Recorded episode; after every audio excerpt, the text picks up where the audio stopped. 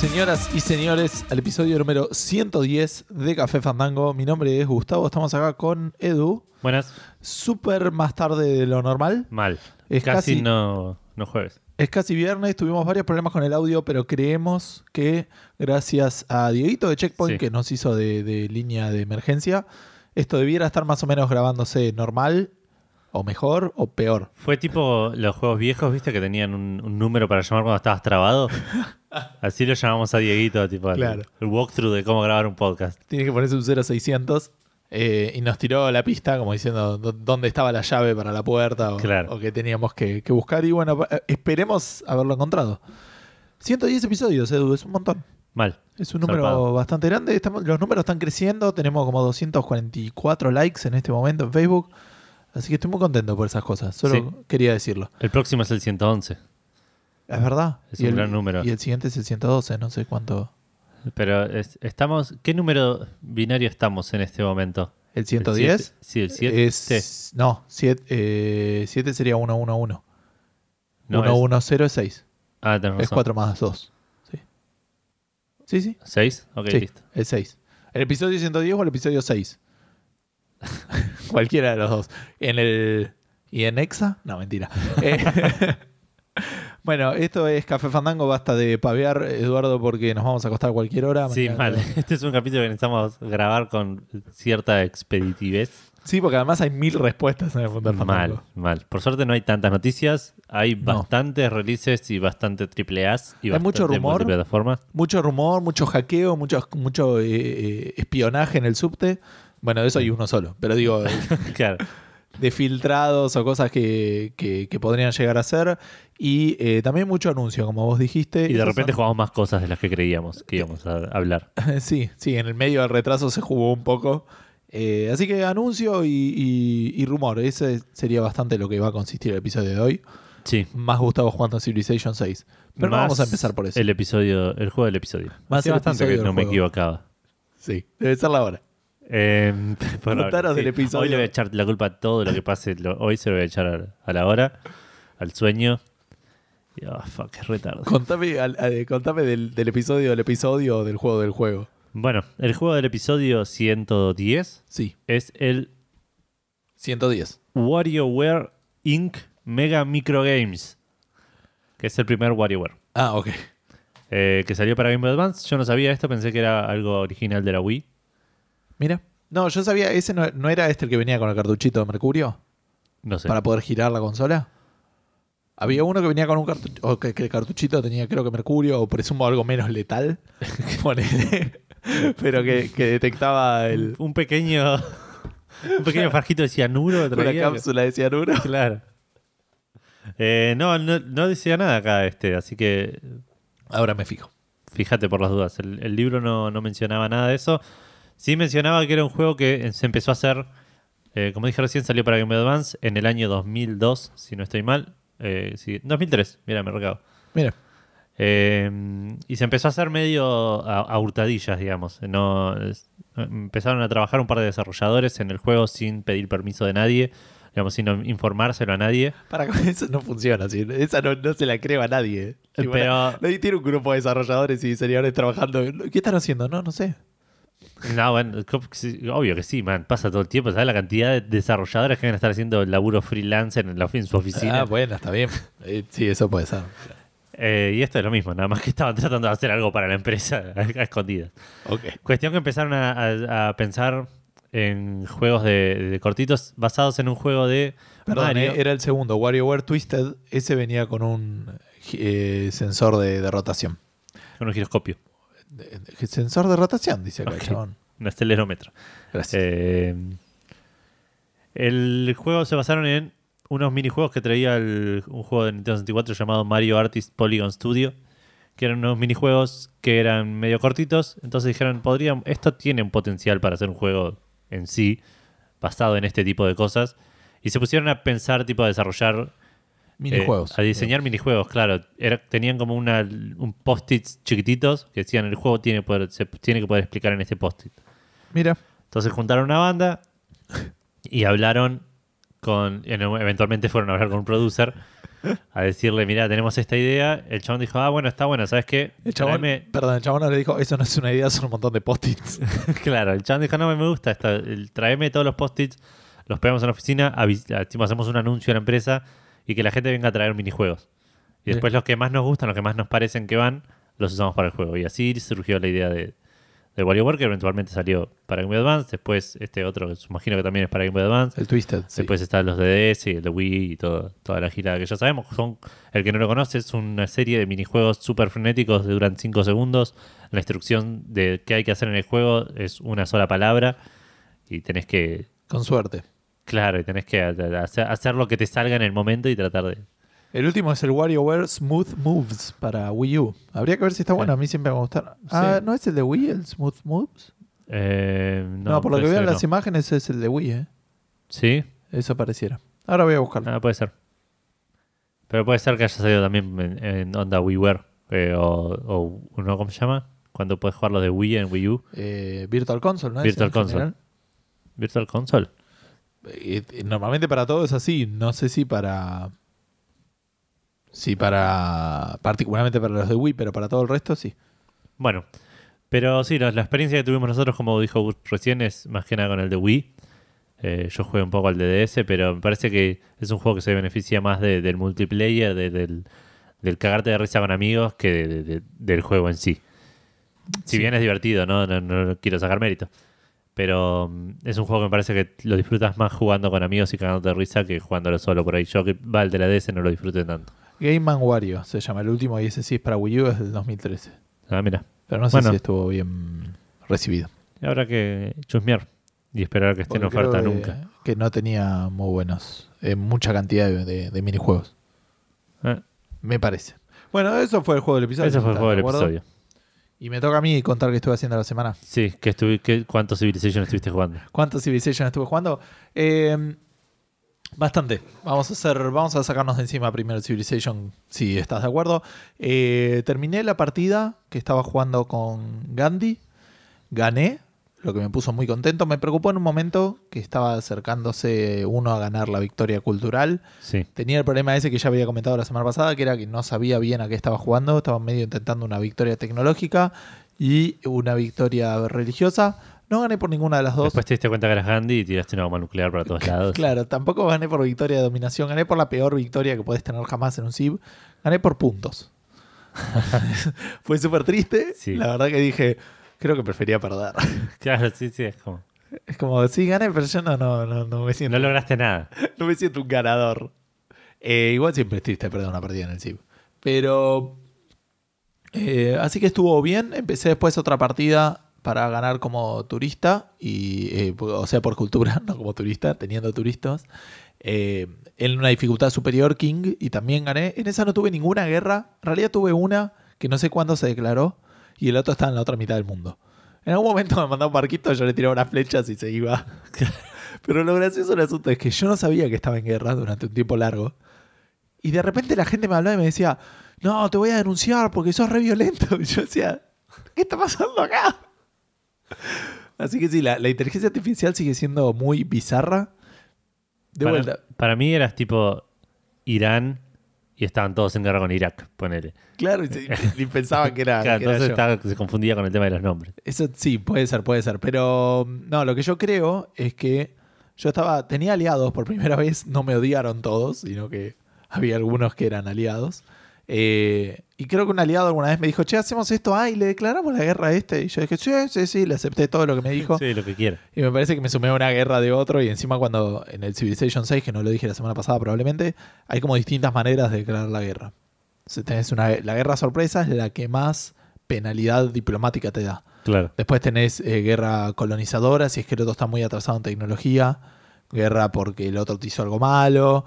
¿Me entendés? Es como que Sí, sí, sí. tenés un par de motivos que te pueden llegar a disminuir la penalidad de, Diplomática. diplomática. Así que bueno, pero era muy gracioso porque la gente me bardeaba por ser violento y yo no había matado una sola unidad en todo el juego que no fuera un bárbaro. Pero bueno, gané, gané este, turísticamente, culturalmente, estaba ahí peleado con, con Francia. eh, descubrí un poco más cómo hacerlo, me faltaban algunas maravillas. eh, tenía la ubicación de mis ciudades, tampoco era la mejor. Pero bueno, y ayer empecé uno, ayer o antes de ayer empecé uno militar y ya perdí. Así que, pero porque le volví a subir la dificultad, estaba en emperador, que ya es la tercera antes de, de- de la máxima. Me parece que voy a volver a jugar en, una en, en King, Claro. a ver si lo gano militar y después avanzo de nuevo. Bueno, no más del Civilization, eh, porque si no, esto no va a terminar más.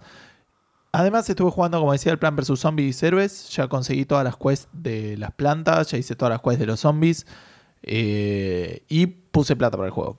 Eso sucedió en algún momento. En realidad salió una oferta que me daban tipo 500 cristales por un dólar. Sí. Y un dólar dije, esto es súper razonable. Normalmente creo que por un dólar te dan 100. Claro. Y era, me faltaba, era parte de lo que me faltaba para llegar a los 2000 y comprarme 23 boosters. Así que compré los boosters, me salió un montón de cartas. Y ahora estoy más o menos a mitad de camino, estoy en 1100. Y nada, me vuelve a salir la oferta, la voy a volver a comprar. Claro, Pero sí, creo que sería una oferta por 7 dólares por 1300 cristales. Que nada que ver con la otra, digamos. Sí. Eh, Eh, pero aparte te- solemos tener una política nosotros de si un juego es gratis y en algún momento les puedo dar plata porque me pare- porque nos gustó el juego, lo, lo solemos Sí, lo, hacer. lo- lo estoy jugando bastante y la verdad me pareció que, que estaría bueno. Y me pareció que era un monto razonable y que el beneficio realmente lo, lo iba Por a e- sentir y dije... Por esa razón compré autos en Rocket League, ponele. Es verdad, es verdad. Eh, yo no. Y bueno, no, nada, eso fue el eh, de- del plan versus zombies. El multiplayer funciona muy rápido y muy bien eh, para andar con la red móvil. Hasta ahora no tardó más de 5 segundos en encontrar una partida. Tiene eso de que, no sé si lo había mencionado la semana pasada o la anterior, siempre tenés chances de ganar. He tenido partidas que he ganado porque me salió la, la única carta que me servía y gané. U otro, la única carta que le faltaba le salió y perdí. Pero como que realmente está siempre... No sé A- cómo lo diseñaron bien, pero... El último momento pendiente de todo. Exacto. Entonces, para los dos, es, si bien hay momentos donde dije, hubo partidas que en serio dije, me, me rindo. Estaba jugando con Dani y digo, me rindo porque ya está no tiene sentido y las terminé ganando. O sea, era, Claro. no es ley se pelea, lo gané. Entonces, eh, siempre se puede dar vuelta y eso la verdad me parece muy valioso en lo que es el diseño. Y por último, hablando de vicios, estuve jugando al Skyrim Special Edition. Innecesario. innecesario, innecesario completamente. Eh, tengo una opinión eh, relativamente... ¿Vale decir que lo hice por el podcast y porque salía esta semana? No, obvio que no.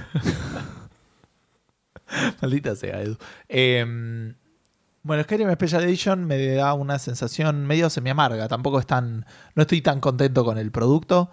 eh, principalmente porque va todo el mundo, no estoy diciendo nada nuevo, ahora lo vas a comentar seguramente cuando nos cuentes de las reviews. Obviamente los mods no son compatibles porque cambiaron de arquitectura, de Claro. 32 bits a 64 bits, por lo tanto hay que reprogramar muchas cosas. Hay un mod en particular que lo vengo, que lo extrañé desde que puse Play, que es el Sky UI, porque te cambiaba toda la interfaz. Yo no te puedo explicar lo mala que es la interfaz del Skyrim en PC. Sí. Ah, Hay cosas que tengo que soltar el mouse y moverme con las teclas porque no sé cómo llegar a las opciones de lo malo que está hecho. claro. Así que eso me dio bastante bronca. Eh, pero bueno, el juego sigue siendo súper adictivo. Me hice un mago que nunca había jugado, salí, ya maté un dragón. Eh, o sea, la estoy pasando bien, digamos. Porque y- es un buen juego, digamos. porque es un buen juego, quiero, quiero seguirlo. Me, me llama la atención que vos nunca hayas jugado igual, pensaba el otro día. Un RPG de Bethesda. Eh, jugué Fallout. ¿Fallout 3? Sí, ¿Cuánto tiempo? bastante. Ah, bueno. Bueno. Llegué- Entonces sabes más o menos cómo es la onda. Sí. En- te- tengo un- es el mismo problema que tengo con la mayoría de los RPGs occidentales que me ponen un papel que no quiero cumplir. Yo quiero ver una historia, no quiero vivirla. Claro. Sí, no, en ese sentido los, los de juegos de Bethesda son muy... de- Exacto. Mi, mi- mi- personaje es una hoja en blanco, digamos. Claro, es quien vos digas que seas. Es que sos aburrido, Edu. Puede ser. Esa Sí, es la realidad. Para ser yo estoy en la vida real. Tipo, tengo un podcast. Jugar un juego. No puedo ir a jugar un juego en el Fallout. Este, como el otro que vas a comentar ahora. Pero. eh, algo más iba a decir. Bueno, tendrías que probarlo. La única ventaja que veo comparando el Skyrim contra el, el Fallout es que es más de melee. Y eso por ahí es un poquito más cómodo para la primera persona en RPG medio. Puede ser, no me molestaba la primera persona del Fallout. ¿eh? No. De hecho, me gusta mucho más el mundo del Fallout que el mundo del Skyrim. Por eso jugué tanto. Tipo, le habré metido 10, 15 horas al, Claro. al Fallout. Está bien. Bueno, entonces, eso fue básicamente lo que Gustavo estuvo haciendo esta semana. El tema ahora es que Edu tendría que empezar a hablar, pero me parece que se está distrayendo porque está entrando gente a tu casa. Ah, no, igual estaba jugando con un libro. Ah, ok, ok. O sea que puede entrar cualquiera en tu casa. Puede ser. Mientras sea tipo gente que yo conozco. Ok, ok. Bueno, ¿querés contarnos entonces qué estuviste jugando esta semana? Sí, eh, estuve jugando Tales of Cestiria. Bien, seguís con tu promesa. Sí, necesito, tengo un nuevo objetivo que es terminarlo antes de que salga el Final Fantasy XV. Ok. Porque si sale el Final Fantasy XV y no terminé el Tales of Styria, no voy a terminar el Tales of Styria nunca. sí, es, es- Es, a- es así, tipo. Porque pensá esto, mira.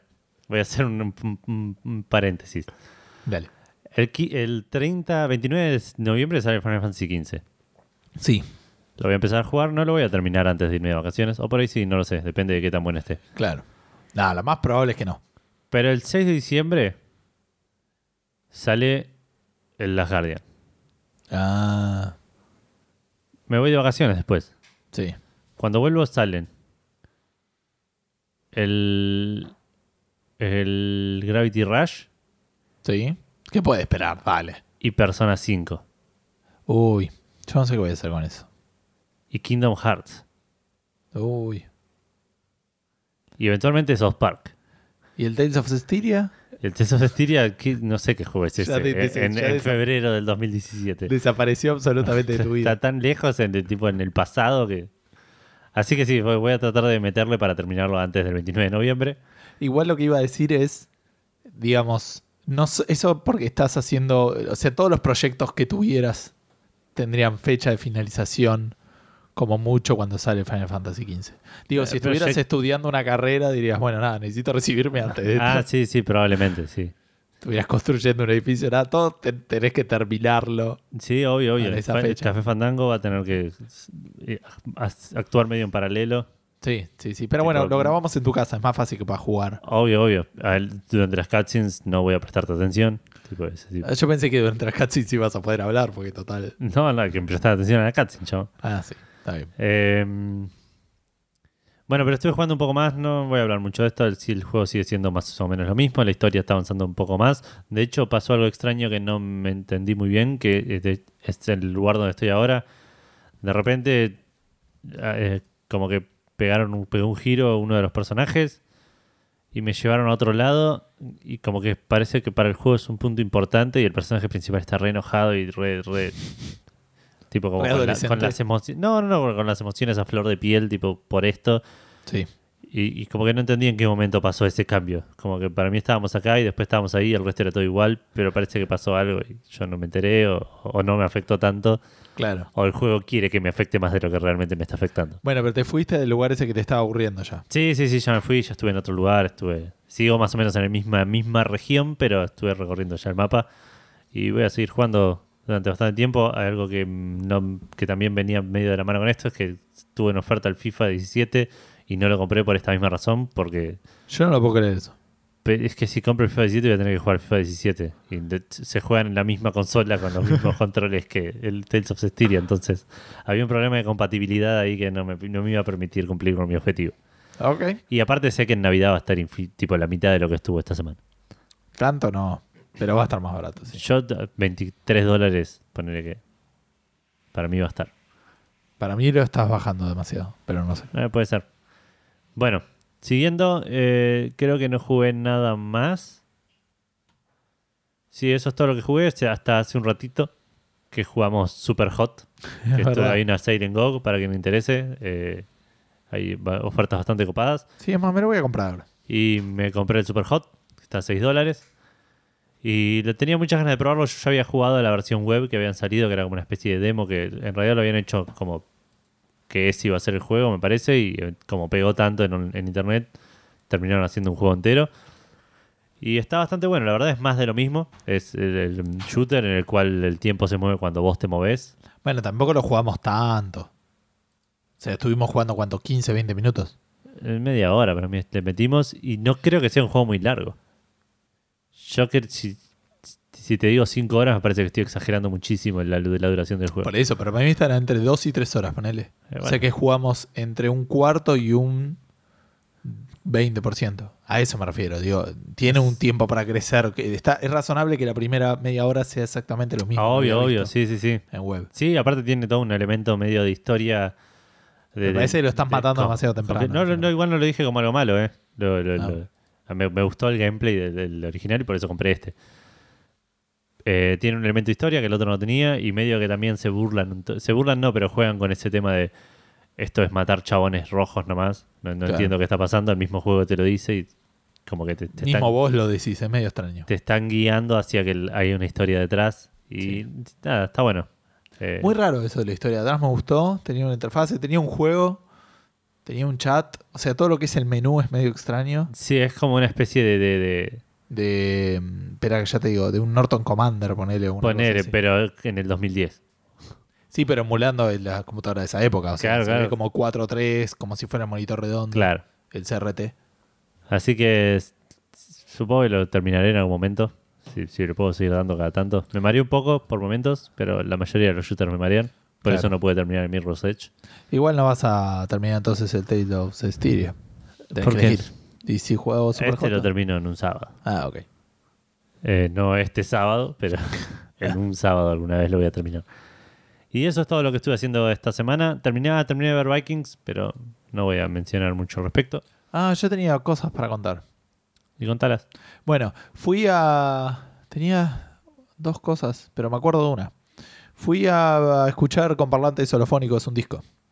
Fui a escuchar el disco de Nine Inch Nails de mm, Downward Spiral Sí. en parlantes holofónicos y la verdad que estuvo bueno. No sé si fue el mejor disco para escuchar ahí. Esta semana quería ir a ver The Wall y no pude arreglar. Pero la verdad que estuvo bueno porque te ponen a oscuras a escuchar un disco y ya por eso es una experiencia está ocupada. Claro. Hace mucho tiempo que no me dedico a escuchar música. Es un disco igual yo he escuchado un montón de veces. Sí. La gracia es que los parlantes estaba justo el tipo que los había inventado. Y la gracia de los parlantes medio raros es como que es una sola. eh, como una sola pieza Sí. la que reproduce los sonidos, entonces no hay delay entre las distintas partes y no se contradicen entre sí, digamos. Que lo que dice él es que en un parlante normal, cuando empiezan a sonar los graves, empieza a vibrar todo Claro. y lo otro sale medio destiempo, como que se corrompe mucho el sonido. Ah, mira. Yo nunca fui un audiófilo, entonces mucha Sí, cuenta sí, no me doy. purista. Pero si te das cuenta cuando lo escuchas ahí que hay muchos sonidos que no había identificado. No tanto eso pasa en otros discos. En este, por ejemplo, lo que noté es que prácticamente, excepto en uno o dos momentos, todos los temas están conectados. Todos los temas como que una nota dura más de lo que yo pensaba. Claro. Porque además estaba, no est- estaba fuerte, pero no, no te dolían los oídos ni te molestaba. O sea, no estaba molesto. Sonaba, Claro. Sonaba bien, obviamente, pero como que terminaba un tema y enganchaba el otro con la misma nota de alguna manera. Y cosas que cuando estás escuchando con auriculares, como que te perdés mucho de ese detalle. Claro. La verdad que es una experiencia, la recomiendo. Eh, fíjense que está por tiquete, creo que sale 150 mangos, 160, pero suele haber 2 por 1 si lo enganchas con suficiente anticipación. Ah, mira. Así que si llegas a ver algún disco que te guste, me parece que tiene es una linda experiencia. Eh, voy a hacerlo. tenerlo en cuenta. Así que de hecho vamos a ver si podemos poner el post en Facebook o algo de eso, el link. Así, así la gente lo tiene. Porque la verdad que me pareció que es una experiencia interesante. Ok. Y no, no me acordé de lo otro. Así que dale para adelante. Bueno, entonces arrancamos con lanzamientos que me los acuerdo todos. Dale. Eh, primero que nada salió el Titanfall. Este es un lanzamiento de, de la semana pasada, pero de esta semana Fandango, como, Sí. como empezamos a decir la semana pasada. Y este nos va a pasar muchas semanas porque ya mañana sale el Call of Duty, el Football Manager y... Claro, bueno, el Skyrim también salía el viernes. Claro. De hecho, yo volví de grabar Café Fandango y lo prendí. Y lo empecé a descomprimir y dije, no, tengo que hacerlo mañana esto. Eh, por cierto, bastante criticada la fecha de salida del Titanfall 2. Por su proximidad con el Battlefield. Con el 1. Battlefield 1, sí. Hoy De la misma gente- empresa, digamos. ¿no? Claro, sí, hoy escuchaba hablando a gente hablando de esto y me parece que como que en- entre el Battlefield 1 y el Titanfall le querían hacer competencia al Call of Duty. Puede ser. Con, Con, tipo con- con- uno tenés la guerra y con otro tenés los robots futuristas. claro. Y, y aparte eran como dos grandes contra solo uno de Activision. Claro. eh, que, digamos, entra en el mercado de shooter. Electronic Arts entra en el mercado de shooters con dos juegos grandes. Y por ahí quieren hacer la competencia con eso, pero sí es. Es raro que tengan dos grandes también compitiendo entre sí, porque no. Sí, sí, sí. Yo, si fuera una persona de shooters, por ahí no compraría los dos. Tendría No, yo uno. creo que entre los tres me quedo con el Titanfall 2. Ugh. Titanfall 2. Sí, puede ser. Es el, es, pero sí, es- no somos el público igual. No, Para lejos de ello. Eh, pero bueno, es un juego que salió para PlayStation 4, Xbox One y PC. Tuvo buenas críticas tanto de usuarios como de, de- de la prensa en general. Sí. Es un juego que tiene campaña a diferencia del primero. Sí. Si bien se le critica un poco que es medio corta y no aporta mucho, y el fuerte sigue siendo el multiplayer. Claro. Así que si te gustó el primero, el segundo debería gustarte aún más. Sí, el primero lo que tenía era que se agotaba rápidamente, ¿no? Eh, tenía un tema de eso. Eh, simplemente que jugabas bastante lo mismo y ya agotaba. Claro, Presumo lo que le pasó al Battlefront. puede ser. Apunto a eso, pero no lo jugué, así que no sabría decirte. Igual a Titanfall también lo agarranché mucho después. Así que tampoco es que, que sé que tanto estuvo el boom al principio. Claro. Bueno, siguiendo. Dragon Ball Xenoverse 2. También para PlayStation 4, Xbox One y PC. Ese juego de pelea que pretende ser de Dragon Ball, pero en realidad te creas un personaje nuevo y no entiendo muy bien cómo funciona porque el 1 no me gustó. Bueno, pero dicen que el 2 está bueno. Y bueno, la, crítica no opina exactamente igual. Digamos, le dieron buen puntaje, pero no Que es aceptable. Claro, no un puntaje genial y a, a los jugadores les gusta un poco más. Es un juego que tiene igual mucho, mucho público por el multiplayer, más que nada. Si te metes al Playroom de PlayStation 4, usualmente alguno vas a ver jugándolo. Mira, Y, y apunta aparte al fanatismo por Dragon Ball. Con obvio. todo esto de que tiene aparte un montón de personajes y cosas así. Así que no creo que lo juegue, pero si a alguien le interesa, sale 60 dólares en las consolas y 50 en PC. Genial. Siguiendo. Yo lo, para mí estaría medio mi wishlist. Habría que ver. A mí me gustaría. El, el Xenoverse no lo probé. No, Nunca me lo prestaste para hacerlo. porque no es mío. Ah, Me lo prestaron y lo, lo tengo ahí para devolver porque no lo quiero jugar más. Porque tengo que terminar el Tales of Cestiria. Claro. No, ni aunque no tuviera nada para terminar, creo que no lo jugaría. Aunque no tuviera nada que terminar, chabón. Es muy fuerte eso. Pero bueno, dale. Eh, siguiendo, Skyrim Special Edition, como ya nos adelantó Gustavo, salió el viernes pasado para PlayStation 4, Xbox One y PC. Sale 60 dólares en consolas y 40 en PC. Tuvo buenas críticas de parte de la prensa, no tan buenas de parte de los jugadores. Imagino que por ahí viene más de la mano de esto que decís vos, de que al perder el tema de los mods. Particularmente en PC, me parece que en PC no ganó Claro. tanto. Yo no le había instalado tantos mods HD y eso, pero la Sí. verdad podría haberlo hecho y por ahí seguía Claro. jugando el 1 y mejor. Es lo que dicen varios. Así que es de vuelta, es el Skyrim. Si te gusta el Skyrim, tenés ganas de jugar de vuelta. Si te gusta el estilo de juego del Skyrim y no lo jugaste nunca, esta es tu oportunidad. No sería mi caso, así que vamos a seguir al siguiente lanzamiento de esta semana, que es el, último episodio del Hitman, que se llama Hitman nomás, si bien entiendo. El Hitman, sí. Eh, claro, el último Hitman es solo Hitman. Sí, sí. Hitman, el episodio 6, que es en Hokkaido, salió esta semana para PlayStation 4, Xbox One y PC. Digamos, ya está todo el juego completo para, para comprar. Lo que estaba prometido Sale para salir 60 a dólares. fines del año pasado, más o menos. No, en febrero creo que era la fecha Ah, de este año. Eh, Ah, sí, tenés razón. 60 dólares el, el pack completo. Imagino que saldrá 10 dólares cada, cada episodio. No sé si se pueden comprar por separado. Creo que tenía otros pricing. Creo que el, el primero era más barato, después los otros eran más caros. creo Puede ser. así. Eh, no encontré reseñas al respecto de, para, de jugadores para este episodio en particular, pero pa- a la prensa parece haberle gustado bastante Bien, y segui- sigue con la línea del, del resto de los episodios. bien. Y por último, sale un juego para PC llamado Old Boy. Owl Boy. Sí, el, El hombre. Sí, el niño lechuza. O el niño búho, nunca supe bien es. Creo que es lechuza. No, me parece que es Owl. ¿Y cómo es lechuza? Me sale lechuga. Letras. Ahí te digo. Probablemente si lo busco en el, en el Google Translate me va a decir que es Owl. Claro. Eh, salió solo para PC, sale 25 dólares. Igual ahora en Steam está en oferta a 22 con algo. Una especie de 10% de descuento. Tuvo muy buenas. Búho. Búho y Sí. lechuza, ¿cómo es? Ahí va, ahí va, verá. Dale, mientras puedes seguir diciendo. No, ahora no puedo seguir hasta. Eh, ¿Y cómo hago para buscar que me busque lechuza? Porque me dice Owl también.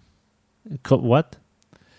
Translate. Anda Google Translate. Estoy en eso y pongo lechuza y también me dice Owl. Así que aparentemente. Y es lo mismo una lechuza y un búho. Sí, eso parece. Noun, el búho, owl. La lechuza, owl. El mochuelo, owl. El carabo, owl. El múcaro, owl. Sí, no inventemos palabras tampoco. Andá a saber qué es múcaro, chabón. Una lechuza. Ah, ok. Bueno, el Owl Boy, el niño múcaro, es, tiene, tuvo muy buenas re- eh, reviews de parte de la prensa. Es Sí, un por juego eso de lo plataformas eh, de un niño lechuza, de un, es un estudio noruego. Yo creí que era de acá, pero nada que ver. Ah, Eh, Y se ve interesante. Tiene un estilo medio cartunesco, medio pixel art. Sí. Es un plataformer 2D eh, con todas las letras, digo. Eh, así que si en algún momento está barato, puede llegar a interesarme. Me gustaría más jugarlo en Vita. Eh, digamos, es un estilo de juego que jugaría en, un- en una Vita. No, no, por ahí no me sentaría en PC a jugarlo. Pero no está en PC. No Pero está en bueno, Vita. digo. Para los interesados en las plataformas, es un indie, es barato y ya salió. Sí. Sí, de hecho lo pusimos más que nada porque lo leí en varios lados y porque tenía sabía que había tenido buena recepción. Claro. Bueno, bueno, tenemos un falsamiento también y con esto medio hacemos la transición a la parte de noticias. sí. El primer falsamiento es uno, un competidor más para Steam, que medio ya existía, pero ahora lo renombraron y lo sacaron de nuevo, Sí. Que se llama Game Room o como cuarto de juego Sí. y es de los amigos de Facebook. Que como todo el mundo que quiere sacar juegos en PC quiere competir con Steam y probablemente no tenga el mejor de los éxitos, pero bueno, eh, lo que es interesante es que están compitiendo desde otra manera. Básicamente es, eh, antes se llamaba el, el Facebook Game Arcade, que hoy vamos a volver a hablar de los arcades. Eh, básicamente es una aplicación de escritorio, por lo tanto le da a los desarrolladores eh, la posibilidad, o incluso a la PC, de tener un mejor acceso al procesador y a la memoria que a través de eh, un navegador web, ¿no? Claro. Y esto debiera facilitar el, el- el desarrollo y las posibilidades y el potencial de los juegos. Tienen todavía varias limitaciones, como por ejemplo que no pueden pesar más de 200 megas los juegos, que es bastante poco. Bastante poco. Y, y aparentemente estarían abriendo la puerta que fueran a 500, pero charlado. Como que eh, los van a revisar, no es que aceptarían cualquier juego de 500. Claro. Yo dije, uy, qué bueno. La verdad que prim- primero dije, me chupa un huevo. Después dije, uy, qué bueno, por ahí puedo jugar a Plantas vs. Zombies 2 en PC. Después vi que no podía, así que volvió al estado original de, de opinión. Pero bueno, si tenés ganas de jugar a un juego de Facebook y te gustó, podés bajarte este Game Room y ya que está en medio en beta, está en beta. Pero bueno, para probarlo no está de más. Sí, no creo que lo haga. Eh, pero bueno, estábamos hablando de Steam y vamos a hablar de Steam. Tenemos dos o Sí. tres noticias al respecto. Arrancamos con una medio mala noticia. Eh, se- Aparentemente hubo una sale la semana pasada en la que se vendían el Splinter Cell Blacklist Sí. y Steam te lo, te lo vendía al precio de, de oferta, vos lo comprabas, pero cuando abrías el juego salía un mensaje que decía validando key y después te, tira- te tiraba un mensaje que decía no se pudo contactar con el server. Sí, te pedía como una. No sé si me parece que te pide la key que tenés No, que no te la pide. Ah, ¿no te la pide? No, la key viene con el juego y, y automáticamente la valida contra los servidores de eh, la gente Ah, que no sé qué hacer juego. Eh, y aparentemente Steam no tenía suficientes keys para el, el, el Splinter Cell Blacklist. Entonces la gente lo pasaba esto, lo abrías al juego, eh, te, te aparecía el mensaje validando key. Y cuando no podía validarla, decía mensaje, eh, te tiraba un mensaje de error y no podías jugar al juego. Resulta que la cantidad de keys limita la cantidad de keys que tenía Steam para este juego eran limitadas, porque esto era lo- la, la desarrolladora que usó el juego, que no me puedo acordar el, quién, quién lo hizo. ¿El eh, Hitman? Bueno, ya te digo. No, el Splinter Cell. Splinter el, Cell. Splinter Cell- el Hitman es de Square. Ok, ya te digo. Eh, usaban estas keys medio. eh, medio. un- eh, Ubisoft, me parece. O Ubisoft. por lo menos eh, Ubisoft es el publisher, no es el desarrollador. Ah, bueno, puede ser. Ubisoft puede ser que usaba las keys estas que, te, que estaba pidiendo que, que distribuye para Para saber de dónde. contabilizar las ventas digitales a través de clientes tipo Steam.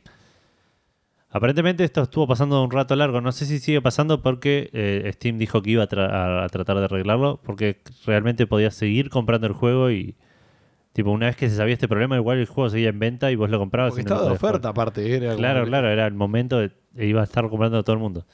Eh, entiendo que si no lo arreglaron, lo deberían estar por arreglar pronto. Es un tema de generar más keys de- del lado de Ubisoft. A, a Ubisoft le conviene, digamos.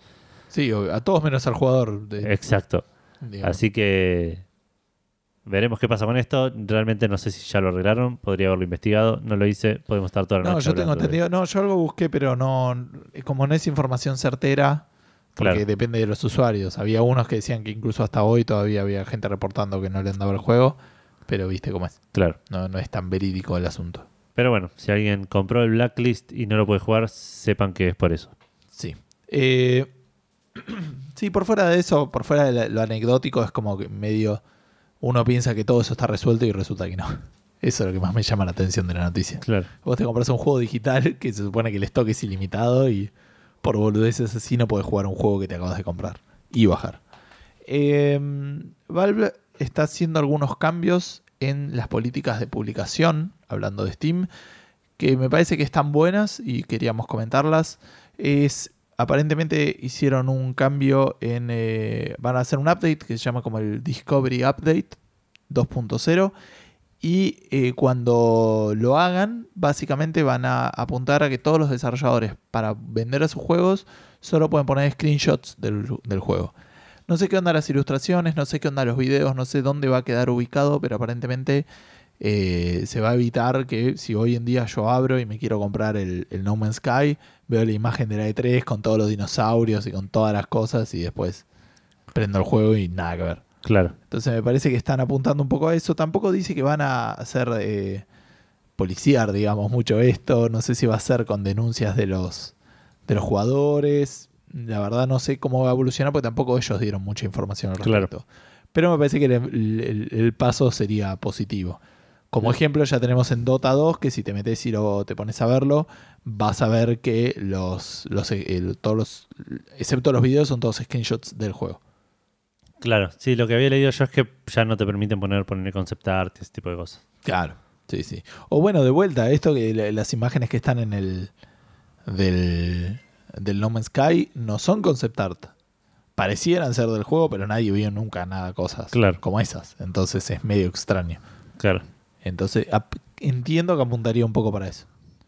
Y cerrando con el tema de Steam, te digo, Edu, vos dijiste que mañana salía el Infinite Warfare. Yo te digo, si vas a elegir, yo no lo compraría en Windows 10. Esta es una noticia de hoy, eh, bastante raro, considerando las pre-orders y todo ese tipo de cosas, que eh, postearon en un Frequently Asked Questions, un FAQ, que la versión de Windows 10 del, em, del Infinity Warfare no va a ser compatible con otras versiones del Call of Duty Infinity Warfare en eh, PC. ¿Cómo- ¿A qué le llamas no va a ser compatible? No vas a poder jugar con esa gente. O sea, no va, no hay multiplayer cross-platform, ponele, con. Windows 10. Eh, Claro, Eh, ¿Y Windows 10 con Xbox One? tampoco por lo que ¿Tampoco? tengo entendido. Dice con otras plataformas. La frase del, de Frequently Asked Questions era algo así como que el, el- el- el Call of Duty de Windows 10 no es compatible con otras plataformas Ok. en PC. En realidad, otras plataformas en PC decía. Por ahí el de Xbox One anda. Ahí no sabría decirte. Sí, sería complicado igual. Machear gente en un shooter, gente de PC con gente de consola es, Sí, no es lo ideal. es un toque injusto. Pero bueno, eh, es, extraño y, no, y le va a costar a... Y choto, es extraño. Sí, sí, choto. sí, le va a costar Dentro ventas de a- PC, ¿cuál es la necesidad? Aparte es un juego que va a salir en, Steam, entiendo yo. Sí, sí, por eso. Listo, sí. Si lo compraste en Steam, puedes jugar, presumo, con otras. No sé dónde otros lados lo podrás comprar. Poner si lo compraste en Origin, en Steam o donde sea, va a funcionar. Pero si lo compraste en Windows 10, no vas a poder jugar con tus amigos que tengan Steam. Claro. Así que bueno, aviso para los que estén con eso. y hablando de Activision, me Sí. tengo una serie de noticias. Hablando de Activision y, y empresas que le gusta tratar bien a la gente, tenemos un avance respecto de lo que les habíamos comentado del paro este de, de escritor, de, perdón, de actores de voz, que de hecho se hizo, así como se los habíamos anunciado, arrancó Sí. está actualmente en vigencia. Se publicó una página relativamente in- interesante, lo que dice, eh, publicada por eh, Activision, Disney, Warner Brothers, todos los malos de la película, digamos, Take Two y Electronic Arts. Sí. Es como la, la liga del mal. Se armaron su propia página web. No, lo que dicen es están criticando al gremio de actores de voz o al gremio que está haciendo la, la huelga porque dicen que no hay eh, no fueron honestos con la gente y que la con los actores de voz y que los actores de voz si hubieran visto las propuestas que habían probablemente hubieran aceptado Claro. porque financieramente no había tanta diferencia. Había algunos puntos que no eran exactamente iguales, como por ejemplo ellos pedían una recompensa por cada 2 millones de unidades vendidas y el developer y ellos le ofrecían una recompensa fija creo de 950 dólares Claro. para todos los que por la cantidad de sesiones que hayan hecho ellos pero según el análisis financiero que hacían los de Electronic Arts o los del grupo este del eje del mal eh, no había tanta diferencia financiera. Claro. Aparentemente estaban yendo al tema de los, los actores vocales, eh, perdón, las, las sesiones más cortas, que las sesiones de cuatro horas se dividan en dos sesiones de dos. Sí. Y ellos decían, bueno, pero que entonces que la segunda sesión sea en menos de cinco días hábiles y después los otros se fueron para atrás. Obviamente, como toda pelea y huelga, Obvio, obvio. no hay Claro. ningún bueno ni un malo. Entonces, hay, acá hay como otra visión que dice que, los, que hay gente que está promoviendo la huelga para, por el combate en sí y, Claro. y que se podría haber arreglado sin, sin llegar a esa instancia. Nunca sabremos la, la realidad. No, no creo. Estas cosas son cada uno tirando para su lado y todos te van a... El, el lado que escuches te va a parecer que tiene razón. Sí, obviamente, porque va a ser el que te está contando la historia. Em, bueno, no, y, y sobre esto, nada, tengamos en cuenta lo que decíamos que esto probablemente impacte en el desarrollo de varios juegos, pero que nos va a impactar acá a dos años, ponele. Claro. Un año, dos Sí, años. sí, porque- lo, que está sufriendo, digamos, los juegos que salen ahora, por este año, ya pasaron. Ya hace rato. sí, deberían haber terminado con esa parte de... Sí, si no, a, a menos que sea el No Man's Sky, debieran estar terminados. Eh, hablando de vuelta del No Man's Sky, eh, esto sí posiblemente lo vieron porque estuvo en bastantes lados. Aparentemente lo hackearon. Eh, todo esto surgió porque salió un tweet de, de John Murray Sí. que dice ah, No Man's Sky fue un error. Así. Sí, tiene razón. Y de- no sé si fue. El, el resultado fue erróneo, no sé si el, el producto en sí. Ah, Eh, bueno, sí. Depende de qué sea. El, fenómeno No Man's Sky para mí sí fue un error. El Claro. producto No Man's Sky yo no sé si tanto. No lo jugué. Claro. Pero, pero por lo que escuché, el, el problema Es me un juego fue, más, claro. fue más social que, que de, Que- de desarrollo de, software. Que de igual manera es todo. Digamos, eh, Sí, digamos, la- el Team Murray ayudó a banda a lo social. Sí, pero por fuera de eso, o sea, digo, a la gente le gusta separar ese tipo de cosas. Y para mí no se- o sea, la- es una empresa y es un lanzamiento de un juego. Es todo el, el- el producto y, y todo va con lo mismo. No es que una cosa que haya hecho un desarrollador y otra cosa que haya hecho alguien de marketing sean cosas separadas, digamos. Principalmente porque, de vuelta, la, la parte de marketing se encargó mucho el desarrollador en este bien- sí, caso sí. en particular. este caso es, es mucho más fácil de no mezclarlo. Pero bueno, pe- pensé que ibas a seguir hablando cuando yo no, tomaba no, no. agua. Me quedé pensando lo de, lo de, de- Es más fácil no mezclarlo, es más fácil mezclarlo, me parece. Eh, sí, sí. Es más fácil relacionarlo y decir que son la misma cosa. Claro. Pero en otros no tanto, digamos. Bueno, volviendo entonces. eh, según ellos fueron hackeados, no está muy claro todo el asunto. También mandó un mail a través de la cuenta de John Murray a un montón de. de, de- ¿Cómo se llama?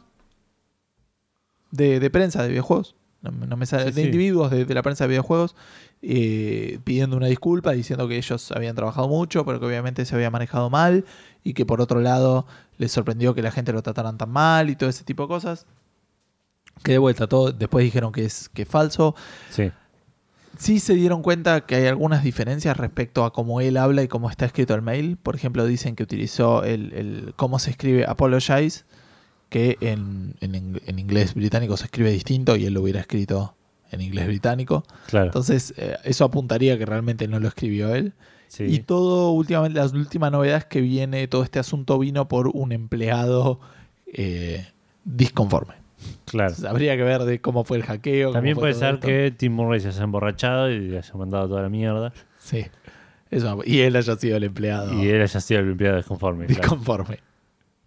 Pero bueno, con esto de que se van escapando las cosas, vamos a entrar a eh, la parte de los El leaks. mundo de los leaks, de los el mundo leaks, de los las hacks. filtraciones. Exacto, con dos eh, grandes, en realidad una no tanto y la otra grande para mí, no sé si para el resto del mundo. Eh, la primera es que hay nuevo arte de Sombra, que es el, el próximo personaje de Overwatch, Sí, que nadie, o sea, está todo anunciado, falta el anuncio nomás. claro. ¿Entendés? Como la PlayStation Slim. Claro, como la PlayStation Slim. Eh, básicamente encontrar como unos archivos en la tienda que ahora ya están dados de baja.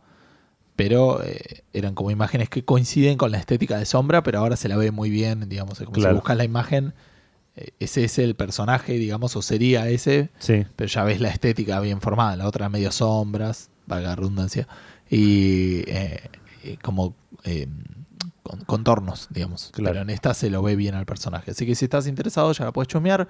No debe faltar mucho la BlizzCon, creo que es este sábado y este domingo. Así que para la semana que viene en Café Fandango seguramente tenemos más novedades. Claro. Espero de esto y del próximo, porque dentro de, de los archivos que se encontraron en esto, había un archivito que se llamaba Necromancer, aparentemente. Sí. Porque ya estado de baja, no hay ninguna seguridad, pero sería Necromancer. Y en este dibujito se ve a dos personajes, hombre y mujer, con una estética similar a la del Diablo 3, Sí. con unas daguitas y con unos fantasmitas. Y vos decís, qué loco, ¿no? Porque en el Diablo 3 puedes elegir el sexo de, de tu personaje, así que tendría sentido que muestre Claro. el hombre y la mujer. Eh, nada de esto es confirmar que va a salir eh, el, el personaje del, del Necromancer para el Diablo 3, que todos sabemos estuvo en el Diablo 2, original en el, en el base. Sí. Pero podría ser un indicio de vuelta. Sábado y domingo es la BlizzCon. Por ahí cuando están escuchando esto ya hay más novedades. Sí. Eh, yo me pondría súper contento si hubiera una próxima expansión del Diablo 3 con un personaje nuevo. Para mí sería una, una gran noticia de este fin de semana. Así que me puso contento. Una nueva excusa para volver a jugarlo. una nueva excusa para, para dejar de jugar en la Play 4 y volver a jugarlo en la PC. Bueno, Bueno. ahora ya te toca a vos, Edu, con Sí. la siguiente filtración. Que después Sí, fue. que esto fue, sí, es un leak y un anti-leak, en lo mismo que deberían anularse a sí mismos, pero acá en Café Fandango no nos importa. No, y aparte lo que te decía antes, o sea, por ahí alguien escuchó una parte y no sabe que después se Claro. desmintió. Y particularmente, te, spoiler, estamos hablando de Nintendo, y esto es algo que también te dije, que Nintendo tiene maneras a veces de desmentir cosas que ya todos saben que es verdad. Sí. Es como PlayStation que hubiera dicho, no, no, yo no sé qué es la PlayStation Slim. Hay un video de ahí, un flaco abriéndola Sí. y enchufándola. No, no, eso, Eso- que es una es Xbox, no sí. sé, no, ve- no veo. Bueno, resulta que aparentemente salió un report, eh, salió un reporte, un, un- alguien le tiró la, la data a Eurogamer diciendo que a partir del 4 de noviembre iban a dejar de fabricarse consolas Wii U. Todo sería contradictorio con lo que había dicho Nintendo que el, mercado de Wii U iban a seguir dándole soporte a Wii U en- durante el 2017. Sí.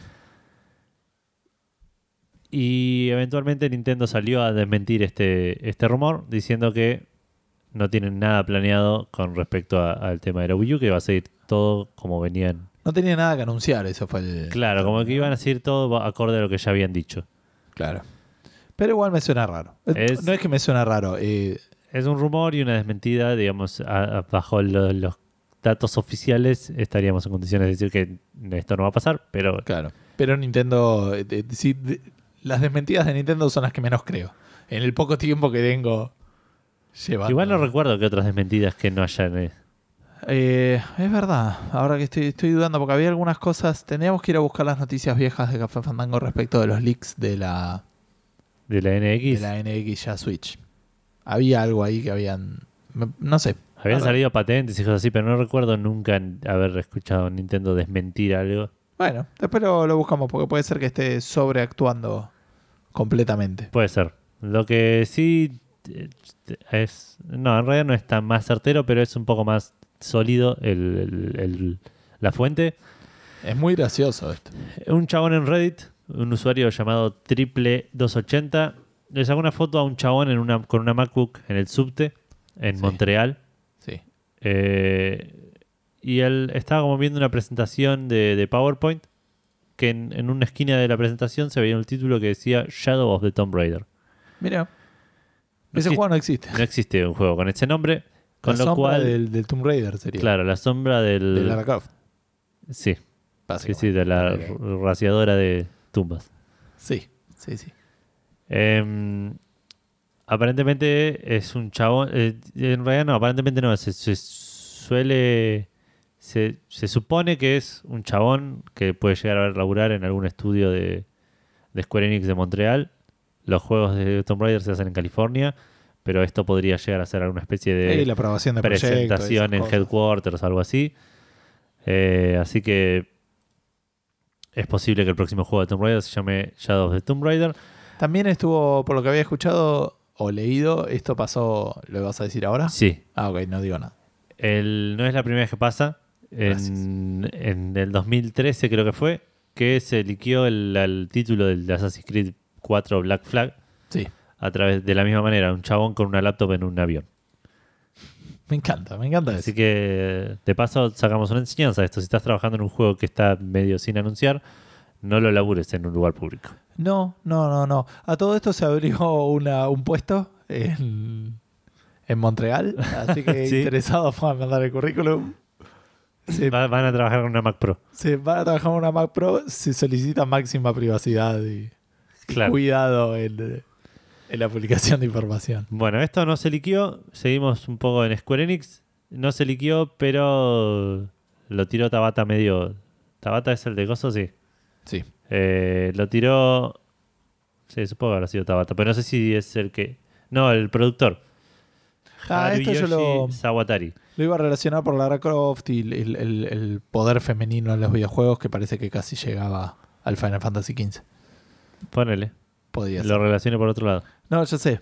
Sí, sí. Pero bueno, yo te comento por qué lo había puesto ahí. Porque caí tarde de, lo, de lo- todo lo que estaba pasando. Eh, sí, parece que el- se vienen DLCs de historia single player para el Final Fantasy XV. Como todos sabemos, se vienen tres para cada, uno para cada personaje de los que acompañan a Noctis. Yes. También hay uno de multiplayer y algunas giladas más. Le preguntaron a el chabón este Haruyoshi Sa- Sawatari, que es el, un productor, si tenían planeados hacer algún DLC en el cual los personajes femeninos del juego sean jugables. Ajá. El chabón dijo que si la demanda es lo suficientemente amplia, ¿Medida Lo- en qué? eh, no, no sé, Ah, ok. no, en un, un change.org, no sé, eh, lo van a considerar para agregarlo en el futuro. Es una boludez, digamos, es casi humo, pero es interesante que se esté empezando a dar tanta bola a este tipo de cosas, cuando por ahí en otra época ni, ni se hubiese preguntado esto. Hubieran dicho que es muy difícil programar la estética de las mujeres corriendo. Claro. Y alguna noticia, alguna, perdón, alguna excusa súper inteligente como esa. Claro.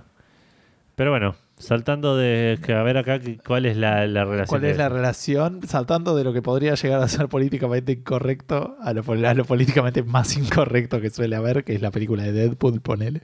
Ok, Y eso es lo máximo que te puedo dar. Bueno, Lo que, te- lo que hizo Gustavo de hace 3, 4 horas, que estaba mucho más despierto que este Sí. Gustavo, pero, mal. pero confío en él. Yo no doy más. Eh, Deadpool fue dirigida por Tim Miller. Sí.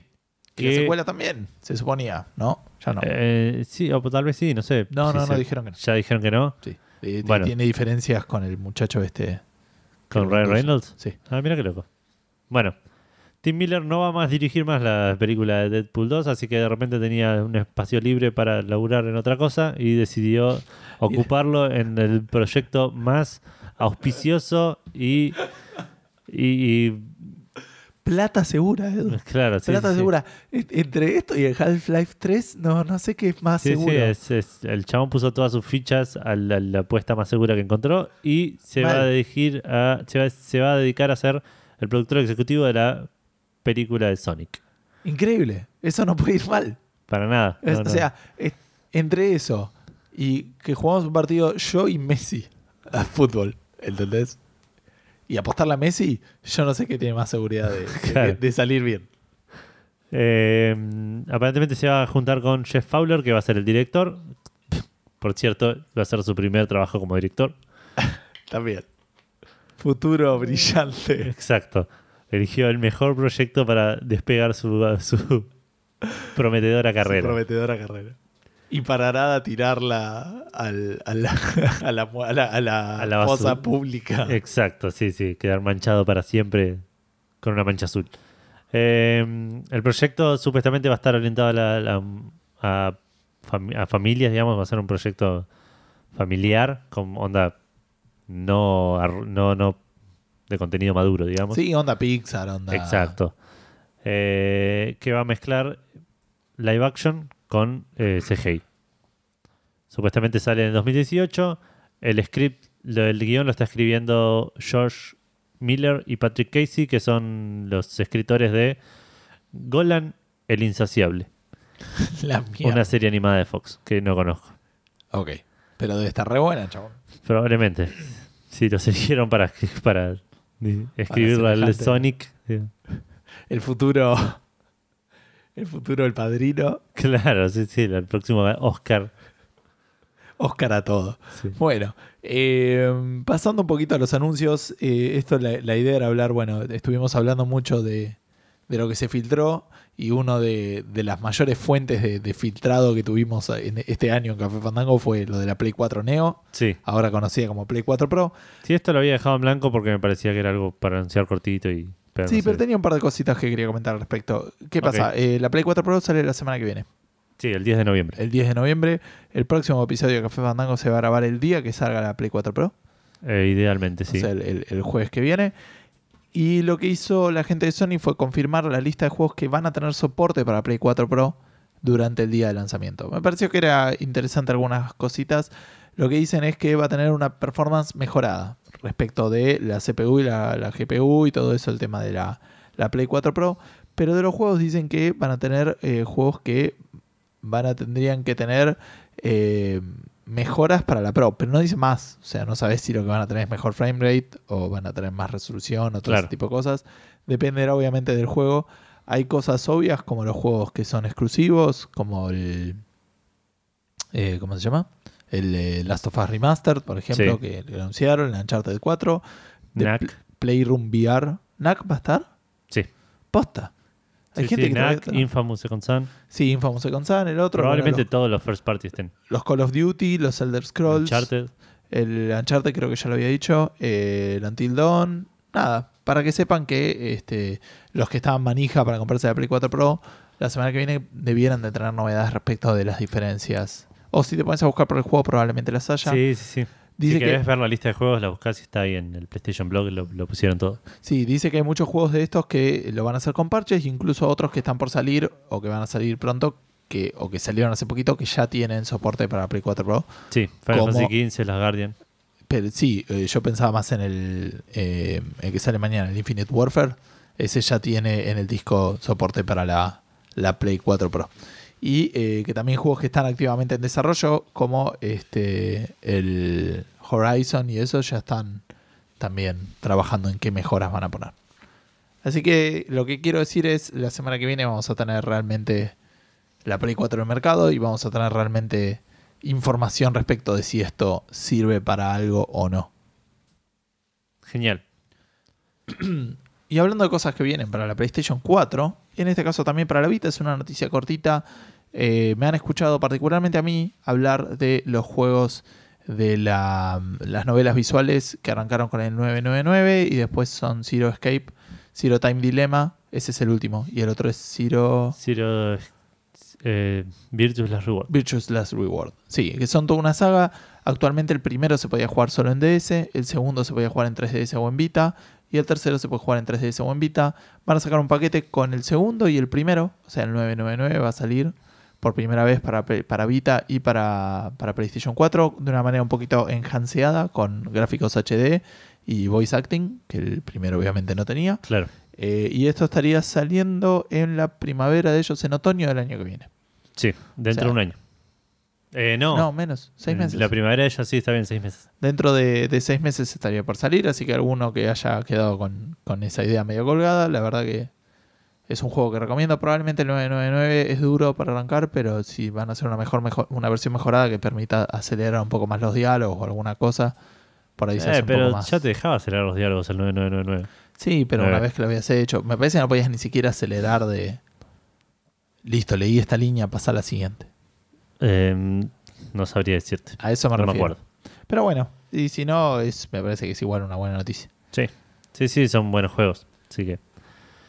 Eh, otro anuncio cortito. El Dragon Quest 8, Journey of the Cursed King, va a salir en 3DS el 20 de enero.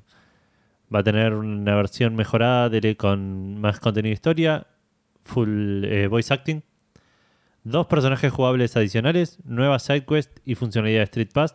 También va a tener la posibilidad de, de- de- de acelerar la velocidad durante las peleas random y ese tipo de cosas Ah, buenísimo. para y una versión y una opción de quick save. Este juego ya había salido para algo, pero no sé qué. Sé que va a salir también para Japón la versión Creo que para salió para 3DS. Play 2 y la versión de, de 3DS sale para Japón un mes antes. Claro, pero no se sabía bien cómo iba, qué iba a pasar con el tema americano y ahora por lo menos ya tiene fecha Claro, de salida. Va, occidental, sí. más que americano. También hablando de fechas de salida, esta no es una fecha de salida, pero una fecha medio de finalización. Eh, recordarán que existe una especie de modo, una- un software que se vende en Steam, que es la versión remasterizada del eh, Half-Life 1. No lo está haciendo Valve, tampoco es una versión remasterizada oficial, pero la venden y está ahí. El Black Mesa creo que se llama. Sí, ¿no? digamos que no es oficial, pero está sponsoreada, sponsoreada por Está Valve. sponsoreado, exacto. Es un remaster hecho por fanáticos. Que como muchos de ustedes por ahí sabrán o no, eh, el juego está todo, excepto la última parte, la parte del mundo de Zen. No quiero decir mucho para la gente que no lo jugó. Pero eh, aparentemente en el verano del 2017, es decir, el invierno, el invierno nuestro, o sea, 6, 8 meses, Sí, estaría eh, cerrando esto. Que es eh, aparentemente el último 15% del juego, pero es eh, estéticamente muy distinto y querían ponerle realmente laburo para que salga bien. Así que si todo sale bien, a mediados del año que viene la gente va a poder jugar remasterizado a uno de los mejores juegos de, de su momento, e incluso de todos para varios, incluyéndome, el, el Half-Life 1 va a estar para jugarlo remasterizado de principio a fin. genial. Es uno. Yo le tengo ganas y estoy esperando el Black Mesa para jugar. Sí, no mientas. Es probable que no lo haga, pero, pero mi, mi Es- intención es esperar a que salga el Black es Mesa. certero que no lo vas a hacer, Edu. Pero bueno, eh, salió un teaser. más, vas a empezar eso y vas a decir, uy, no había terminado el Taste of Systeria. Y vas Nah, a- él me va a chupar un huevo si no lo termine. Eh, no sé cómo conectar con esto.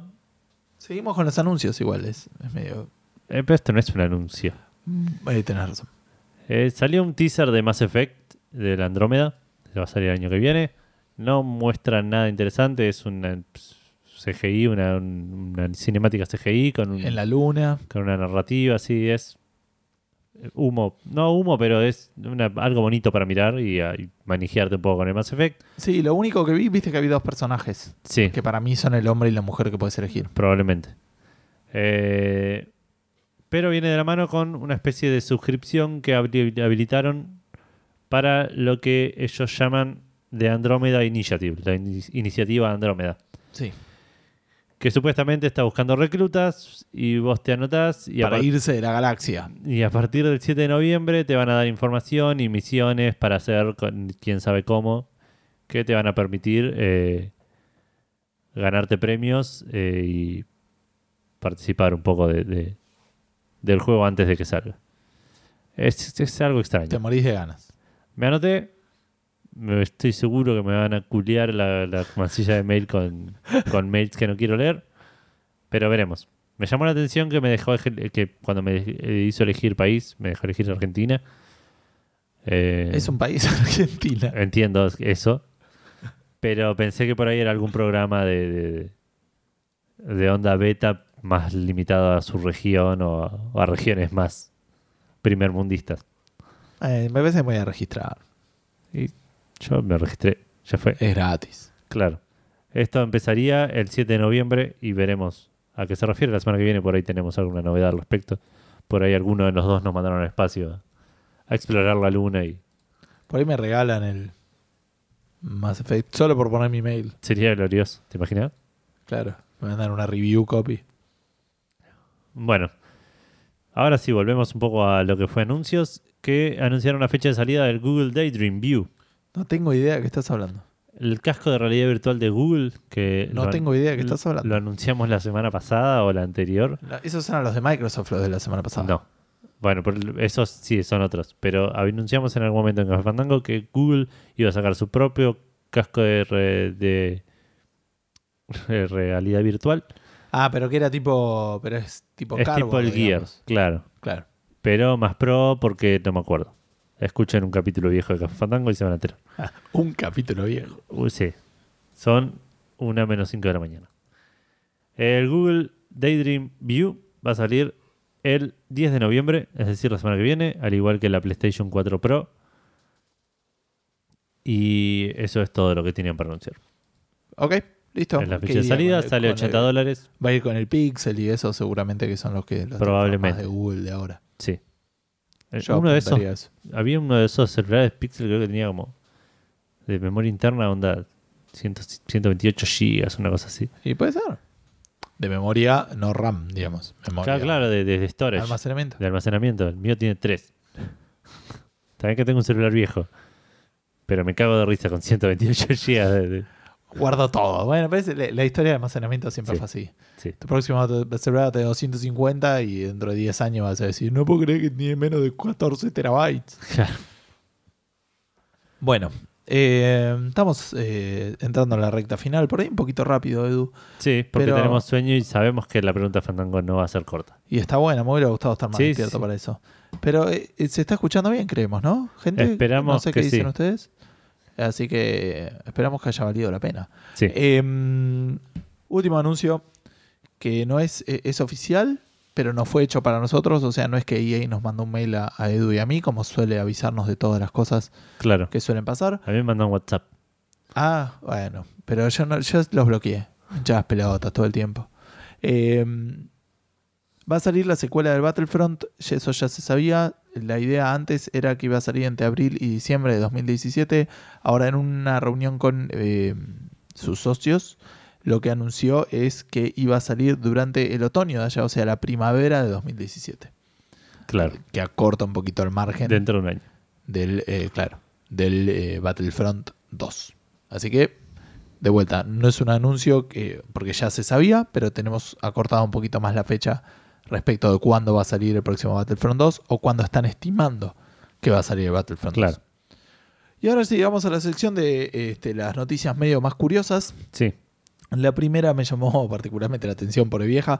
Una vieja en eh, Toronto, creo que es, le llegó una cartita que decía que en Canadá, este, bueno, Toronto está en Canadá, ¿no? Sí. Gracias. Eh, recibió como una demanda por 5 mil dólares diciéndole que había eh, descargado ilegalmente una copia del Metro 2033. Estamos hablando de una vieja de 86 años que no tiene la más puta idea de qué es el Metro, Edu. Entonces la gente está diciendo, bueno, no sabemos bien cuándo se bajó, no sabemos si alguien usó Wi-Fi y se lo bajó a través de esa manera u Claro. otra, u otra cosa. La realidad es que tampoco es que esto le obliga a pagar ni nada por el estilo. O sea, si tuvieran realmente que exhortarla a pagar, tienen que ir a juicio y lo más Claro. probable es que la vieja se muera antes de que termine. Claro. Pero si no, igual los costos del juicio son muchísimo más que los 5 mil dólares que le pueden llegar a sacar a, a ella. Pero digamos, es como una nota de, de lo desactualizado o lo fuerte que es la, la normativa ahí en Canadá que les permite hacer alguna de estas cosas que no tienen. Sí, sí, tipo, es ri- ridículo pensar que por bajar algo pirateado te puedan llegar una carta de documento, poner una cosa así. Tendría que ser así. Eh, sí, sí, sí, panele, que estás haciendo algo mal y deberías tener, tener alguna penalización. Entiendo que tengo un amigo viviendo allá en Reino Unido y entiendo que también allá son. El chabón se cuida mucho con, con de dónde baja las cosas y todo eso porque también son bastante estrictos. Mira vos. Acá no creo que llegue. No, pero. La carta documento se la afanó antes el correo. Claro. Dijo, vino de afuera y se la quedó. Claro. así que así de bien nos va. Bueno, y te dejo la última, Edu. Ah, no, yo la había leído. Sí. Pero no sé. la pinté de verde. No, Eh, básicamente, eh, Sega sacó un tweet que tenía imágenes de los dos de Daytona que sacó, creo que del 94 y el 98, una cosa así. sí. Y después uno que tenía del 2016. Así que medio anunciando que va a salir un nuevo Daytona. Si no te acordás del Daytona, no, nunca subiste un arcade. Nunca subiste, nunca fuiste a un arcade. Sí. Porque se escuchaba la música, estaba recopada y te está sonando en la cabeza. Ni este miraste. Magic Kids. Ah, es verdad. Ya hiciste toda tu anécdota del Daytona. Acá, ¿no? Puede ser, En Café Fandango. Puede ser. Yo creo No me que sí. acuerdo. Creo que fue un juego No estoy recordando qué anécdota es tampoco. De que querías ir a, a los torneos de Daytona. Ah, sí, puede ser. ¿Y Era cómo? tipo mi sueño era gan- ganar un torneo de Daytona y comprarme y que me, ganarme la Play 3, Te la Play. La, la Play 3, boludo, iba yo. La Play 1, pero era mi problema que nunca había jugado a Daytona, entonces, Sí. Pero pensaba que ibas a ganarlo igual. obvio. Y probablemente no El pequeño Edu era muy optimista. Probablemente no fuera así. Así que se ve que se viene un nuevo Daytona. Y, y recordando esos momentos donde entrabas al arcade y escuchabas Daytona y todo ese tipo de cosas. Este. Gato Garabato. Gato Garabato era espectacular. Eh, se nos ilumina Era un poco. ti, ¿no? Creo que sí. Era medio extraño. Eh, pero no estaba tampoco en todos. Era más, era más de. El gato garabato era más de, de tipo los. Más De los que daban grandes, tiquecitos. De los que daban tiquecitos. O sea, de los, de los arcades que tenían más esos juegos. Claro. Que de un saco a ponerle. Eh, pero Sacó tenía su sector de tickets. Eh, es verdad. Pero no sé si era tan grande. No al que iba yo. No sé a cuál ibas vos. Eh, iba uno. Iba al de Florida originalmente. En realidad, primero iba uno que estaba en Santa Fe y después lo cerraron. Santa Fe, ¿qué? Santa Fe y Callao, ponele, un par de Ah, cuadras antes. Enfrente del McDonald's, digamos. Sí. ¿Más, ¿Más regional lo querés hacer esto? Para los pocos oyentes internacionales que tenemos. Bueno, nos, disparó la, la lamparita de la nostalgia y dijimos, ¿por qué no hablamos de los arcades? Que siempre nos gustó. Esta, por ejemplo, yo creo que esta también la había contado, pero no importa, los oyentes van cambiando, así que por ahí muchos no lo escucharon. Que cuando yo estaba en primer año se sabía que teníamos ese arcade que estaba a la vuelta de- del colegio. eh, se sabía que el primero que cargaba duplicaba la carga. Y cuando en las raras situaciones donde los cuales el, colegio no abría por algún motivo, porque se suspendía, porque había un paro, o porque pasaba tal cosa, o porque había un duelo de algo, eh, la mayoría de los chicos éramos liberados a, a la calle para irnos a nuestras casas o al Sacoa. Nosotros entramos 8 menos 20, el Sacoa no estaba abierto a 8 menos 20. que quiere decir que cuando se empezaban a hacer, creo que las 9, ponerle 8 y media que abría, había todo un cúmulo de, de, de pibes en la reja. Vos viste Walking Dead. claro. ¿sí? Algo parecido. Golpeando la reja. Sí, que sí. Entonces, venía alguien, abría la, abría la puertita, entraba, se ve que prendían las cosas, qué sé yo. Se empezaba a levantar la reja de que ya estaba abierto el jacoa, del sacoa. La gente se tiraba al piso, hacía cuerpo a tierra para pasar abajo de la reja y salía corriendo Para ser el primero. para ser el primero cargar y siempre llegaba un pelotudo que tenía tres pesos y la concha había gente que tenía acumulada toda la plata de todos los amigos. Tengo 100 pesos para cargar una tarjeta y me el, duple, el doble. Claro. El bonus doble me lo, se lo llevó este pibe que agarró 50 centavos. Sí, mal. Para jugarse un pool y se iba. Y aparte 100 pesos dólares era, ¿eh? Los 100 pesos Sí. eran imposible, un monto que No, no, no, no existía. no era calculable. Creo que es como ir hoy a, no sé, a gastar 2.000 pesos en saco a poner. Y 1500, más o menos. bueno, sí. Este, digo, bueno, la cuenta no es tampoco tan difícil. Eh, bueno, así que la pregunta Fandango la apuntamos un poco a eso. Sí, si la quieren responder, eh, ya es tarde, ya pasó esta pregunta Fandango, pero A menos que la respondas ya. claro, eh, pero no, sí, si estás escuchando esto y respondes ya, no la vamos a leer. Eh, pero si alguna vez quieren responder la vamos a leer, la pueden hacer. no en el podcast. Sí, es verdad. No la vamos a no la vamos a recitar por él. La vamos a recitar, No, no, yo no creo. pero no frente al micrófono. Eh, si alguna vez quieren responder, lo pueden hacer en nuestra fanpage de Facebook, en nuestro Twitter, o por mail, o por WhatsApp, o por mensaje de texto, o por ICQ, o por, O por o por Che, pongan un like en iVox. Después hablamos de eso, por favor. o por Microsoft Chat, ¿Qué es Microsoft Chat? Es el por Skype. Google Allo. Y- y se llama Hangouts. Te estás quedando de- atrás con la, con la tecnología. Bueno, les digo qué respuestas tuvimos en Checkpointers, dijiste. Después de todas esas pavadas que dijiste. ¿Qué? Checkpointers, Ah, checkpointers también lo pueden responder. que es un grupo de la gente del podcast de Checkpoint. Claro, sí. A quien ya le mandamos un saludo de Dieguito, ahora extendemos el saludo a toda la Al comunidad. resto de la comunidad, sí. Eh, bueno, primero igual nuestra fanpage dice Damián Castro, el arcade de los Simpsons, que es una de las respuestas que se va a repetir. Principalmente la versión de cuatro jugadores. La vez que más lejos llegué fue una vez que me uní a la mitad de un juego que habían empezado un flaco y después se fue uniendo gente. Llegamos al boss final y nos quedamos sin fichas, así que fui rápido a comprar más y cuando volví ya habíamos muerto todos y era muy tarde. Qué, Qué triste, raro. chabón. Igual después ahora lo jugás con el mami y dura dos horas ese juego. Sí. Se re nota que estaba hecho para comer fichas. Mal. Pero aparte, Veía gente que jugaba muy bien y que en podía mi llegar... mente, tipo un juego por ahí, un juego de punta a punta por ahí duraba toda una tarde. Sí, pero ni en pedo. Y no, y no, por eso, por ahí el, Sims- el de los Simpsons por ahí había llegado a la mitad y para mí había gastado toda una tarde en Sacoa. Sí, Y, y por ahí no, en realidad 40 minutos había jugado. claro. Y gastaste un montón de plata, Mal. comparado con hoy en día incluso. Eh, José Alejandro M dice, soy de la época del, del ciber, no arcade. Te estás haciendo más joven de lo que sos, José. Sí, Este, Estirando las reglas, dice Counter-Strike, que sí, obvio, para, para lo que era el ciber, sí. no hay otra respuesta. Yo no convalido esta respuesta igual. Estamos hablando de ¿Qué arcades. Ok, Edu, la, la- pero ya está, ya la dije. ¿Querés editar el podcast? No, pero Y esta es la respuesta. lo quiero remover de los récords oficiales. Ok, queda aparentemente removido. Eh, Gaudalot dice, fan del House of the Dead. La gente se ponía a verme Genial. jugar porque usaba las dos pistolas al mismo tiempo. Eso debe ser espectacular. Era todo un showman. Y después el Capitán Comando, que ese no me suena tanto. No. El eh, D&D Shadows over Mistara, terrible beat'em up, que sí, que en ese le peleabas, este, era bien D&D. tenías que agarrar ítems y ese tipo de cosas. Y siempre me copaba el Capcom vs Marvel y muchos más. Gracias por el viaje a la nostalgia. Eh, banco mucho también, yo particularmente el Capcom vs Marvel, en realidad yo era más del... Sí, el- el- al Capitán Comando lo conozco como personaje, pero no al, no al juego en sí. Eh, ah, era un beat'em up. Así parece. Eh, bueno, y el... Eh, espera que estaba diciendo. Bueno, el Capcom vs Marvel yo era más, después seguramente lo voy a volver a decir, del X-Men vs Street, Street Fighter. Fighter. Ese fue el que más jugué de todos, pero me encantaban. Los juegos esos me encantaban. Te sigo diciendo, Lucas Comesaña es el primero que menciona otro juego que se va a repetir mucho, que es el Metal Slug. Cadillacs Sí. y Dinosaurios, Time Crisis 2, Time Crisis 2, Time Crisis 2.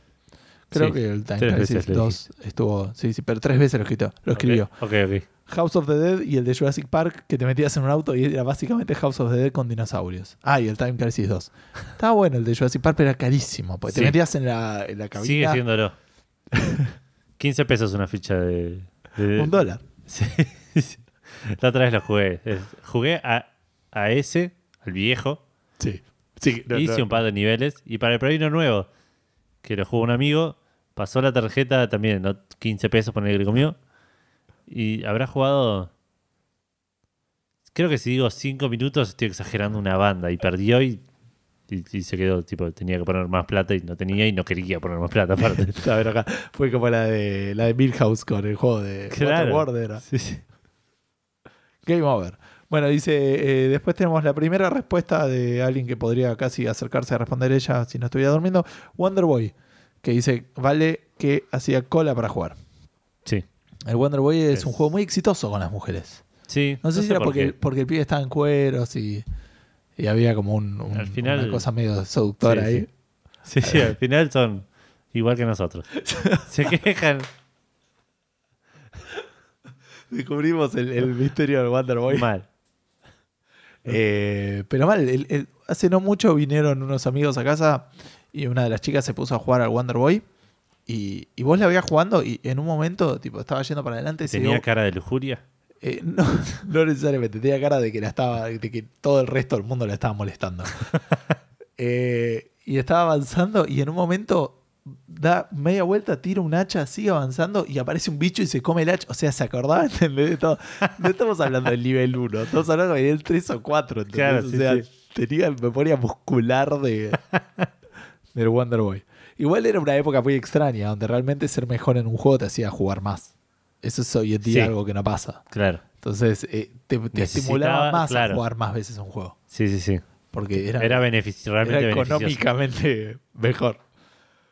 Christian Fox o Fauques dice: Qué buena onda. El Mortal Kombat 1 y el Metal Slug en cualquiera de sus versiones eran la posta. El Sunset Riders, increíble también. Yo el Sunset Riders no lo recuerdo tanto en los Yo lo tengo más de Sega, pero sí lo, lo habré jugado.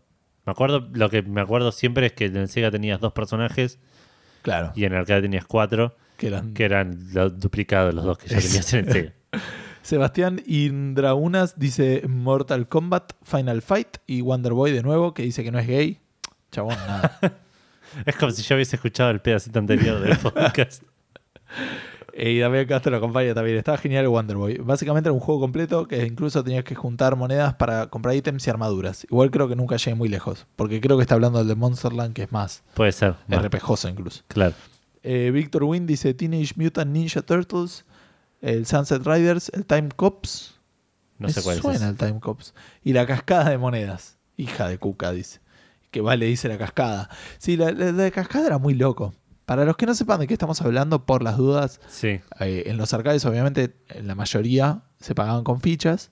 Y había como un aparatito que tenía un montón de fichas en unas eh, plataformas que se movían, se alejaban y se acercaban. Entonces Sí. la gracia es que si vos tirabas una ficha, iba a caer, iba a empujar otras fichas, que iban a empujar otras fichas, que iban a empujar otras fichas y te iban a caer más fichas de las que pusiste. Básicamente era apostar.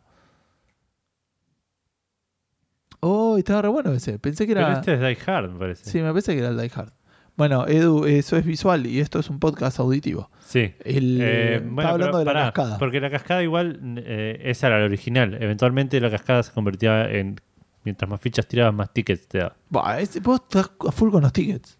Mal. Al final el Ciber no mató lo al, al arcade, lo mataron los tickets. Claro. Eh, Tomás Bergoglio dice, esta pregunta se responde sola. Metal Slug, cualquiera porque son todos buenísimos. Y la versión de arcade de Soul Calibur se lleva algunos méritos también. Nunca jugué el Soul Calibur en el arcade.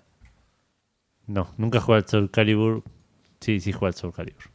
Al Soul Calibur jugué muy poco igual, Sí. porque no tenía consola, En, obviamente. en la Play 2 debo haber jugado algún Soul Calibur. Alejo Gonzalo Piotti Vélez, ¿sí? Un nuevo, aparentemente oyente, o como mínimo nuevo respondiente de la pregunta Sí. Fandango. Dice. Creo que nos acordaríamos tan ese nombre. De Piotti Vélez Sí. o Vélez. Eh, no es fácil de contestar esta pregunta ya que el King of Fighter y el House of the Dead se han llevado la mitad de mis horas y mi dinero. Dos grandes juegos también muy de arcade, muy... King of Fighter es la primera vez que se menciona. Yo jugué mucho el... Bueno, el que más jugué fue el 97, no sé si mucho, pero, pero jugué bastante. Tomás Bergoglio, que recién respondía, dice, yo le dije a este pibe sobre el podcast cuando eh, y que cuando quieran repartimos ganancias. Este, y yo le dije que sí, que estamos totalmente de acuerdo. Solemos trabajar con un programa de, de, de invitaciones. De donde- referidos. de referidos donde te ganaste un 10% de ganancias, le digo al, al grande de Tomás, pero no, por fuera del, del chiste, muchísimas gracias. No hay nada que nos ponga más contentos, de hecho, que, que la gente comparta esto y, y- Mal. y porque quiere decir que realmente les gusta. Eh, Tomás Castillo dice que hola, que ya se ganó un oyente nuevo. Genial, gracias. Eh, sigan así. Eh, nada, ya está, dijo eso, chabón, ¿qué más querés? Cerramos. Listo. Listo. No, dice respecto a la pregunta de Fandango, mis juegos de arcade favoritos fueron el Marvel vs. Capcom, también es de los míos, Time Crisis y Metal Slug. Ahora que gasté más plata fue en el Time Crisis. Mamita, cliente vitalicio del Sacoa era. El Time Crisis aparte era de los caros. En Sacoa, que aparte Sí. tenían tipo precios diferidos, divi- divididos más por, por los ítems, que no era que eran con fichas. Porque los que eran con fichas, ponerle había los juegos caros eran que eran dos fichas, dos un fichas, crédito. Claro. Pero en el Sacoa podían decir que uno salía 15 y otro salía 20 y el otro salía Sí. 25. A eso me refiero. Time Sí, sí, era más de los caros. Claro. Pero era muy copado lo del cover. Para pisar el coso, sí. Eh, Miguel Ángel Falduti se está enojado porque no puede usar el Symphony of the Night. Dice que empieza a pensar que armaron las preguntas para cagarme. Pero no es así, no es así. No. Tenemos la noticia para comprobarlo. Claro. Eh, dice que, bueno, juega Mortal Kombat, Final Fight, Time Crisis, Virtua Cop o algo así. House of the Dead, no me acuerdo si me estoy olvidando de alguno. También todos juegos que ya hemos mencionado y son Sí. grandes juegos. Gonzalo Rosa Claure dice el juego que yo ya sabía que iba a decir, que es el Cadillac y Dinosaurios. Dos de las cosas más picudas de toda la historia de, de un juego de América. Eh, y que a eso le agregás escopetas y rifles de asalto y además ataques especiales. Lo jugué tanto en Capital como en tuburios ubicados en inhóspitos rincones del conurbano. Lo mismo para Street Fighter 2 World Champion Editions y el King of Fighter 97. También Sunset Rider, Capitán Comando o Captain Commando y Knights of the Round Table. Chupala Dark Souls, ese juego era jodido en serio. Trabajaba más fichas que una máquina de café adulterada. Era jodido. Y estaba bueno, porque tenía también, era, era ya de los juegos que eran un poquito más avanzados y tenía personajes con stats. Claro. Puedes elegir más rápido que eh, le dolía más y pegaba menos y esas cosas. Eh, los arcades no solo me sacaron horas de entretenimiento con una sola ficha, además me enseñaron a sobrevivir en la calle y a especular cerca de la máquina de cascada de fichas cual empresario sojero en temporada de siembra. O buitre en cumpleaños de 15 de la hermana menor de un amigo. No digan, no digan esa última frase en voz alta. Así que Edu se va a encargar de eliminar esa parte. Eh, los buenos tiempos. Me interesa la idea de invertir en una de arcades con buena música ochentosa y bebidas y olor a pucho por todos lados. Quizá más adelante. ¿Eh? Yo, yo, yo voy. No sé si pongo plata. Porque sé que vamos a perder. Pero yo iría. Eh, Emiliano Galvin dice: el arcade de los Simpsons que vuelve a aparecer era el favorito. Si no había fichas para el Sunset Riders, Mortal Kombat, Street Fighter 2 y Cadillacs y Dinosaurios. Si habré jugado al Cadillacs. Y Mustafa for the win, pone Gonzalo. Que creo, presumo será. ¿No era el negro, Mustafa? No tengo idea de los nombres de los personajes. Eran, eh, para, para mí, los personajes que elegías en un beatmap eran el rubio, el negro, la minita, el grandote. Está bien, pero no, Must- Mustafa no, no era el. Ah, sí, era negro, pero. Sí, sí, era el negro. Este. Sos racista, ¿eh? No, Por era- el nombre ya dijiste este debe ser negro. no, porque me acordaba, porque yo sí me acordaba quiénes eran. Obvio que no. También tenían stats en el Cadillac y Dinosaurios. Eh, tenía Power, Speed y Skill. Bueno, y te leo la última respuesta que tenemos acá. De vuelta, muchas respuestas. Muy buena participación. Muchísimas gracias Mal. a todos. Gabriel Romani dice: Mortal Kombat 1 por lejos. Cuando vi la primera Fatality, Fatality era Kano sacándole el corazón a Johnny. Fue amor a primera vista. No sé si amor sería el término, pero aparentemente sí. En esa época se cansaban de poner eh, Matador de los Cadillacs, que enganchaba perfecto para jugarlo de Sacoa de Lautaro, casi llegando a Rivadavia. Previo a eso, sin duda, el Street Fighter, que rápidamente le expliqué que lo nuestro no funcionaba más y que teníamos que buscar gente nueva. Mención especial, Golden Axe, lindo juego, por eso yo lo tenía en casa, así que no lo jugaba tanto. Claro, yo lo juego en PC. Eh, Wonder Boy, Captain Commando y uno que me gustaba a mí solo, el WWF WrestleFest con Hulk Hogan. No lo jugué nunca. Y pues deben ser esos juegos en 3D que son más de, o sea, de lucha libre, Claro, pero que tienen tres dimensiones en el sentido ese que puedes subir, bajar, golpear. claro, puede ser. Pero me- por ahí me suena de haberlo visto, si lo veo lo debo reconocer, pero no, no recuerdo haberlo jugado. Pasamos a Checkpointers, ¿te parece? Yes. Arrancamos con Diego Komodowski, con Diegote, que nos dice Teenage Mutant Ninja Turtles, Mortal Kombat 1 y Tetris. Perdón, ¿no leí la respuesta de Diego? Porque la tenemos en nuestro ¿En serio? en Facebook. Sí. Dijo Teenage Mutant Ninja Turtles, Mortal Kombat, Tetris. Me parece que me la salté por algún motivo. Puede Porque ser. estaba la de Víctor y leí la respuesta de Vale. Perdón, lo vamos a leer entonces. Teenage Mutant Ninja Turtles, Mortal Kombat, Tetris, Street Fighter 2, el original, Sin Vega, Bison, Balrog y Sagat, Virtua Cop, Double Dragon y Puzzle Bowl. Un gran juego el Puzzle Bowl. Mal. Bueno, Sí, te devuelvo la palabra. gracias. Nicolás Herrera dice que. Igual lo banco a Diego que dio más respuestas. Te devolví la palabra y te mentí absolutamente en la cara y a todos los Sí, sí, oyentes. sí, sí. Pero dio más respuestas en Café Fandango Sí. en Checkpointers. Yo quiero decir que no sé si está mostrándose cómo es en Checkpointers. Como le da miedo. Decís que está, se inhibe ahí. Acá en Café Fandango se, se deja. Claro, claro, está, está, está fuera, está, está de, visitante, Claro. se, se puede desinhibir un poco más. Bueno, Nicolás Herrera. King of Fighters Anniversary, Pump It Up, Daytona y Time Crisis 2. Es el primer, la primera mención a Daytona, que es la que dio lugar a, a la, a la pregunta. El Virtual Cop, chabón, era el de Sega, no sé por qué no lo sacó. El de Sega no, el de... Virtual Cop. Sí, no era ese Time que estábamos... Cops. Ah, está bien, está bien. Ya me parecía. Eh, Matías Sebastián Maldonado. House of the Dead, el de Star Wars, Time Crisis, básicamente la mierda que no tenía en casa. Claro. Eh, tiene sentido. Igual, perdón, del Virtual Cop era muy gracioso. Yo lo tenía una vez después en casa. Era un juego muy No sé divertido. cuál es el Virtual Cop. el Virtual Cop es el, el de tiros de... Tipo el Virtua Fighter, pero el Virtual Cop. No lo jugué nunca, creo. Era muy gracioso porque era, era uno de esos juegos que la mayoría de los de tiros del Railway Shooter, digamos, que vos estás parado y te movés y disparas, Claro. eh, que no tenés que disparar a civiles. Pero era muy japonés, que se explotaban los autos y Claro. todo el tiempo. Y lo teníamos en mi casa y con, con Fede, que ex invitado a Café Fandango, a veces jugábamos a ver a quién mataba más civiles, quién perdía antes. Por eso, porque era, estaban, por ejemplo, esto es muy gracioso, me tengo una imagen grabada en la cabeza. Estabas en una persecución de autos y le estabas disparando a los tipos y de repente salió un tipo de la cintura para afuera saliendo del auto agitando los brazos diciendo, no dispares, no dispares. Es obvio que te voy a disparar. o sea, no es lo que yo haría, ponerle en tu Claro. situación. Tipo, toda la gente salía a decir, por favor, no me dispares. Quédate agachado, boludo, no te voy a disparar. Recién tenía 0% de chance que te disparara. Ahora estás agitando los brazos, se te saliendo Claro. por una ventana. Sale de movimientos repentinos en un momento de tensión. Sí, sí. Aparte, insisto, antes estaba 100% protegido contra las balas. Claro. Así que nada, igual después le disparabas al auto y explotaba. Así que no es que. Que eventualmente se iba a salvar. Claro, así que que en paz descanse el civil del Virtual Cop. Virtual Cop.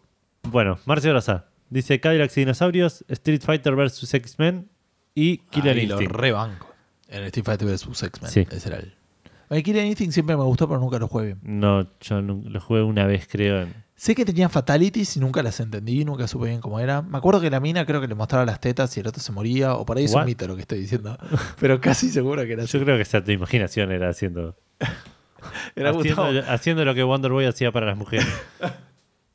Yo mirando, esperando. Casi seguro que es así, pero ahora te lo confirmo. Bueno, mientras Gustavo busca pornografía en su computadora, yo voy a seguir leyendo la respuesta de Checkpointers. Santiago Agüero dice Marvel vs. Capcom en todas sus versiones. Federico Claramut dice yo diría el Snow Bros. Y Agustín Lorrell le responde idem. Esos juegos de dos o cuatro cooperativos, Snow Bros, Tumble Pop, Punk y tantos otros. Aunque los beat'em up, como el de las Tortugas Ninja de Arcade, también los hemos gastado con mis amigos. El, eh, el Snow Bros me pasó algo parecido con mis primos que son más grandes que yo. Y era, era por ahí otra época. También vinieron a casa y yo tenía, viste, los, los joysticks estos de arcades que tengo. Sí. Y. Nada, se pusieron a jugar y mi primo se acordaba de todo, ¿no? Dispara acá, salta acá, viste que el Snow Bros. Ah, ahora. tenía todo eso de, claro, que, te- que tirabas la pelota y si la tirabas bien y matabas a todos te, Te daba un bonus, sí. Entonces tenía. eh, todavía sí. se acordaba Los todo. primeros eso. niveles, yo tipo, siempre trato de hacerlos así. Claro, sí, sí, es la parte más divertida casi del juego. Eh, Daniel Lanark dice el de Star Wars de Atari, ese con gráficos vectoriales y cabina. Creo que no lo jugué nunca. Eh, ah, estaba re bueno. Ese, ese tenía como un truquito que yo hacía que ponía. ¿Cómo se llama? El, el- disparaba en vez de apretar con el, con el gatillo. Estoy viendo la fatality de cosas, por eso me confundo. Eh, en vez de disparar el gatillo, como que. No lo puedo explicar oralmente. Digamos, como que en vez de tener la mano abrazando el joystick, Sí. la ponía horizontal en paralelo. Y taca, taca, taca. Claro, así. Y era mucho más fácil de Star Wars así. Ah, Pero. Star Wars también era de los caros, pero yo jugaba bastante eso. Seguro los pilotos de guerra también hacen lo mismo. Sí. Es un truquito, chabón. Tomás Frontali nos dice Metal Slug y Marvel vs. Capcom a la par. Otras respuestas también repetidas. Chivo Redondo dice King of Fighters 97, Tekken 2 y 3. Tekken creo que es la primera vez que aparece en la pregunta de, esta semana. Es verdad. Final Fight, otro estreno. Sí, señor, le mostró las tetas.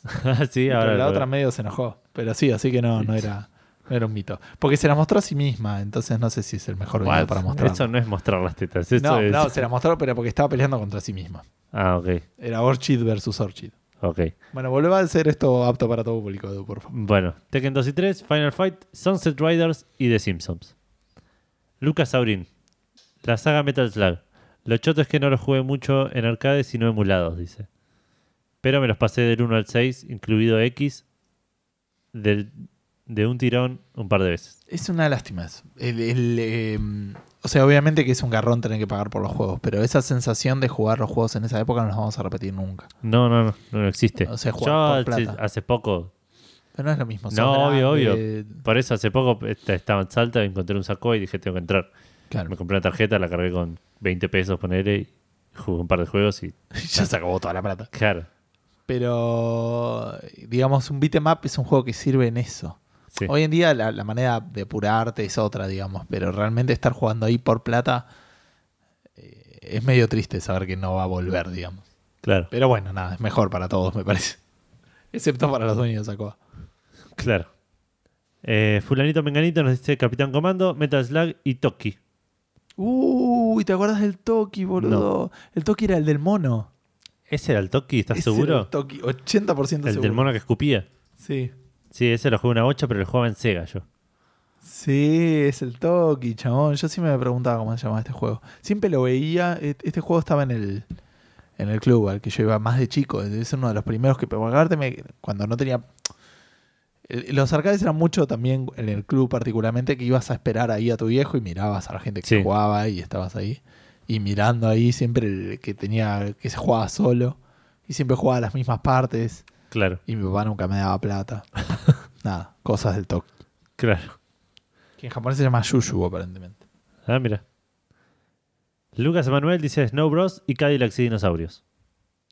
Santiago Rodríguez dice, qué preguntita. Diría con certeza que el de los Simpsons y un segundo puesto peleado es el que era símil duro de matar hasta que tenía Quick Time, que hasta tenía Quick Time Events. Me Ese parece, que veíamos recién.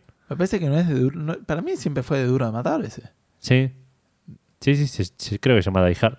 Claro. Pero bueno, Busca- sí. buscá gran Die Hard juego. arcades y... Ese juego era muy bueno, chabón.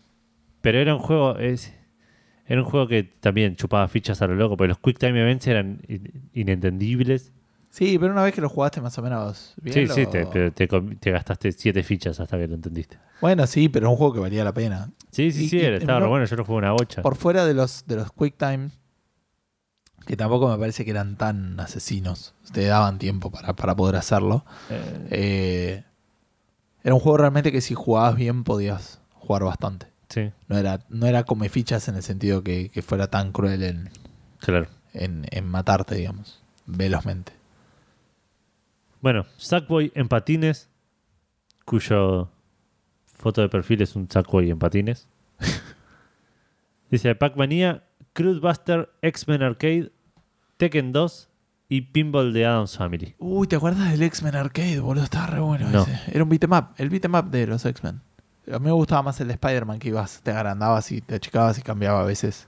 No, creo que no Pasabas de un beatmap a uno que te subías en el edificio. Para mí sí lo, lo tendrías que haber visto. El X-Men tenía un arcade hasta para 6. ¿En serio? Sí. Me suena eso, ¿eh? ¿Eh? Sí, sí, me resuena. Después lo voy a buscar. Juan y Molina, también conocido como Ali Pro. Dice Killer Instinct, Touch and Go. No sé cuál es el Touch and Go. Ahora te busco. Pero va a ser medio complicado lo que voy a encontrar. Puede ser. Buscarlo también con la Fatality de Killer Instinct. de paso.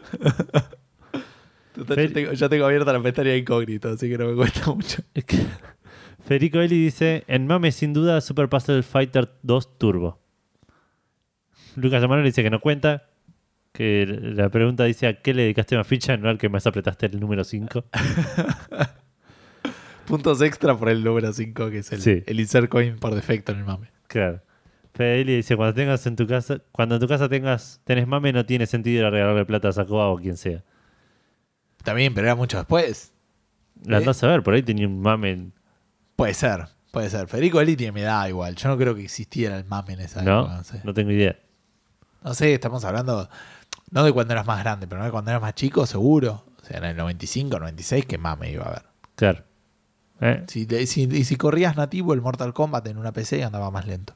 Andaba más choto. Claro. Tenía menos gráficos. Bueno. Marcos Poca dice Tecmo World Cup 98. Juego que por desgracia no se emula en, el, en Mame y Cadillacs y Dinosaurios. Hasta que retiraron el arcade que había cerca de mi casa. Oh. Y por último, Jeremías Beltrán que dice Los Simpsons, el mejor arcade. Sí, uno de los más mencionados. Me parece que el Touch and Go es un juego de volei. Ah, mira. De beach volley pareciera ser. Ok. Y tenemos en Twitter un par de respuestas. Eh, una sola me parece que es Matías Paz, que se copó y nos dijo... eh, ahí está, espera. Ahí está. Los Metal Slug, Gauntlet, que al fin alguien dijo el Gauntlet, loco, la puta madre. Gauntlet Legends, el mejor juego de arcade. Y el juego de Jurassic Park. Esa camioneta llegó a convertirse en mi segunda casa. Y dice que con los Guitar Freaks, Drum Mania, que eso era cuando era un poquito más grande seguramente, camina, eh, llega a caminar por la costa grabando high score en los locales que no duraban nada. Con los, viste, los de batería, los Sí. de percusión. Eh, lindos juegos esos. El de batería estaba bueno, pero yo Nunca lo jugué. muy- Lo vi siempre a la pasada, pero dije, voy a ir, voy a pagar, voy a- gastar infinita plata y voy a durar un segundo. y aparte, no, algo que me parece que de chico no lo, no lo sufría tanto y que hoy me molestaría más es tipo estar jugando y que me estén mirando jugar. Ah, puede ser. Creo que ya me acostumbré demasiado a la privacidad de mi, de mi cueva. de- De jugar en mi intimidad. claro, Así que ahora vamos a streamear. claro. Eh, vos, eh, por mail no recibimos nada, ¿no? No, no. Vos me habías mandado una respuesta por Skype que no sé quién te la había mandado.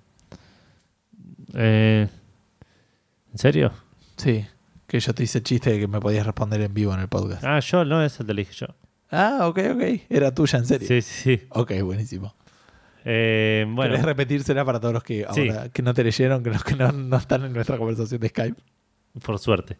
Eh, yo jugaba mucho Virtua Striker, que era el, el juego de fútbol de Sega. Jugaba mucho Super Sidekicks, que era el juego de fútbol de SNK.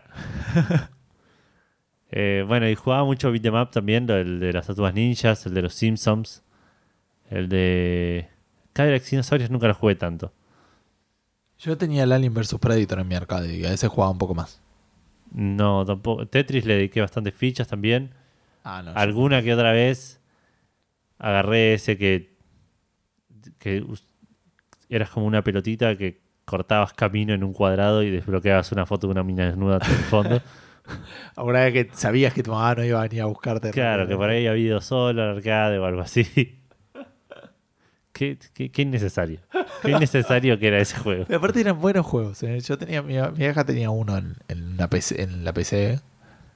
¿Con Eh, minas desnudas? No, no tenía minas desnudas, digo, pero el concepto del juego está bueno. Claro, porque sí, tiene un lindo equilibrio entre riesgo y El recompensa. riesgo y recompensa, claro. Eh, estoy pensando. Pac-Man también jugué bastante. Había uno de fútbol que me encantaba, pero que, que no tenía estaba. una pelota y tenías que patearla. Exacto. Sí, posta. Está bien, está bien. Pensé que ibas a hacer otro, pero sí, ese. No, no, no. Era, era un, un juego que era tipo un- una pelota física atada a un hilo. Y vos la pateabas, entraba a algún lugar y dependiendo de dónde pegaba, creo que iba, te mostraba en, el- en, un- en la pantalla dónde iba, le habías pegado. Era súper trucho, pero me re gustaba por- porque era la novedad de pegarle a una pelota. Sí. Eh, estoy pensando. ¿Querés ir diciendo vos mientras yo trato de recordar? Sí, yo tengo como dos et- etapas de arcade. Tengo la etapa más de chico, que era cuando iba al arcade de barrio, y la etapa más de medio adolescente, que era cuando iba en segundo o tercer año. Eh, cuando era chico, me acuerdo haber jugado bastante al, al Street Fighter, porque sabía cómo electrocutar con Blanca Claro. O con onda, y jugaba mucho a apretar un botón todo el tiempo hasta que perdía. Eh, nunca fui muy de los beatemaps. Eh, siempre fui más de los de pelea. Después se habilitó el Mortal Kombat. Tenía la PC mía y la de mi primo, así que Mortal Kombat 1 y 2 lo teníamos. Así que no jugué tantos los Mortal Kombats en arcades, pero sí jugué mucho al 3 Ultimate y buscaba sacar a, mm, Smoke. Una vez lo pude sacar y me mataron al toque. Me pasó eso un par de veces en varios juegos. Eh, pero recordar, recuerdo eso, recuerdo querer jugar mucho al Toki y no, no poder hacerlo. Querer este. ¿Cómo se llama? Y también el Bubble Bobble o Bubble Bobble. eh, también lo, lo jugaba un poco, pero no. No tanto, digamos. Y después más de, adolescente, que era de ir a, inglés que teníamos allá en el centro. Entonces, después íbamos al Saco ahí de Florida. Y ya era otra época, obviamente después del año de la crisis de 2001, me parece. No, después de la crisis de 2001, porque estamos hablando de cuarto año. Eh, pero creo que la ficha estaba a 10 centavos en los juegos, entonces jugaba los juegos baratos en algunos. O sea, había juegos de 10 centavos, pues no había ficha Claro. en. Pero ahí sí, el X-Men versus Street Fighter o Street Fighter versus X-Men es el que más jugué.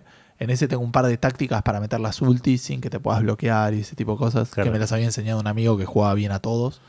También jugué bastante el King of Fighters 97, pero jugaba mucho a sacar a, a Orochi y Ori. Yori Or- Orochi que estaba como loco. Claro. Y, pero jugaba bien, creo. Me acordaba las, las, ultis y todo ese tipo de cosas. Sí. Eh, después, eh, todo eso desapareció cuando apareció el Gauntlet en la vida. El- un RPG ahí en arcade sí. Con, con leveleo, con, con plata, con cosas para hacer y chao. No, cosas para hacer no, porque no tenía sidequest, pero lo- es el juego que más jugué probablemente en arcade, sin lugar a dudas. Eh, yo creo que sí. Porque lo, lo hemos llegado a jugar bastante grandes, incluso. De ir Claro. al, al Village, el, el Village Recoleta, que cuando cerró ese Sacoa y tipo íbamos al Village de Recoleta que tenía el Sacoa ese y íbamos a jugar con, con Fede, que ya lo hemos mencionado ahí, Sí. y otros amigos. Eh, una mención especial para un arcade que pusieron también en el Sacoa ese de Florida, que era un shooter, que manejabas literalmente con, con botones como te movías y con la palanca manejabas, apuntabas, y, y se jugaba de a cuatro. Y tenías o, o co-op o versus. Claro. Y leveleabas, desbloqueabas personajes también. Tenía leveleo persistente con usuario, contraseña. Nada, muy piola. Ese también lo, lo jugué bastante, pero no tanto, digamos. Claro. Eh, y esos son todos los que yo me acuerdo. Yo, no, bueno, Mortal Kombat 1, cuando apareció me voló la cabeza. Claro, yo lo vi primero en una PC al Mortal Kombat, para que te des una idea. No, yo lo, lo- lo jugué, lo vi en arcades y dije, wow, esto, tipo, y ahí Eran personas, man. aprendí el, el- el saltar para atrás, saltar para adelante con la patada. Eh, después de una- un poco más de grande jugué mucho a uno de skate, que era un skate. El skate ese era un chamullo increíble, chavos. Era de los caros que no hacían nada. Eh, Yo estaba re bueno, man, vos no entendías nada. Eh, ok, puede ser, sí, sí. El skate nunca fue para mí. A mí me No, pero yo no digo de skate. Había uno que era de, de esquí. De Ah, ese de esquí no, no. No, el skate era uno que lo movías vos para doblar y pisabas atrás para saltar. Y ese no es el esquí, creo que era igual. O por ahí Puede era un skate y yo pensé que era un esquí. Vaya uno a saber. Puede ser. No, Los esquís son cosas diferentes. No para Gustavo de.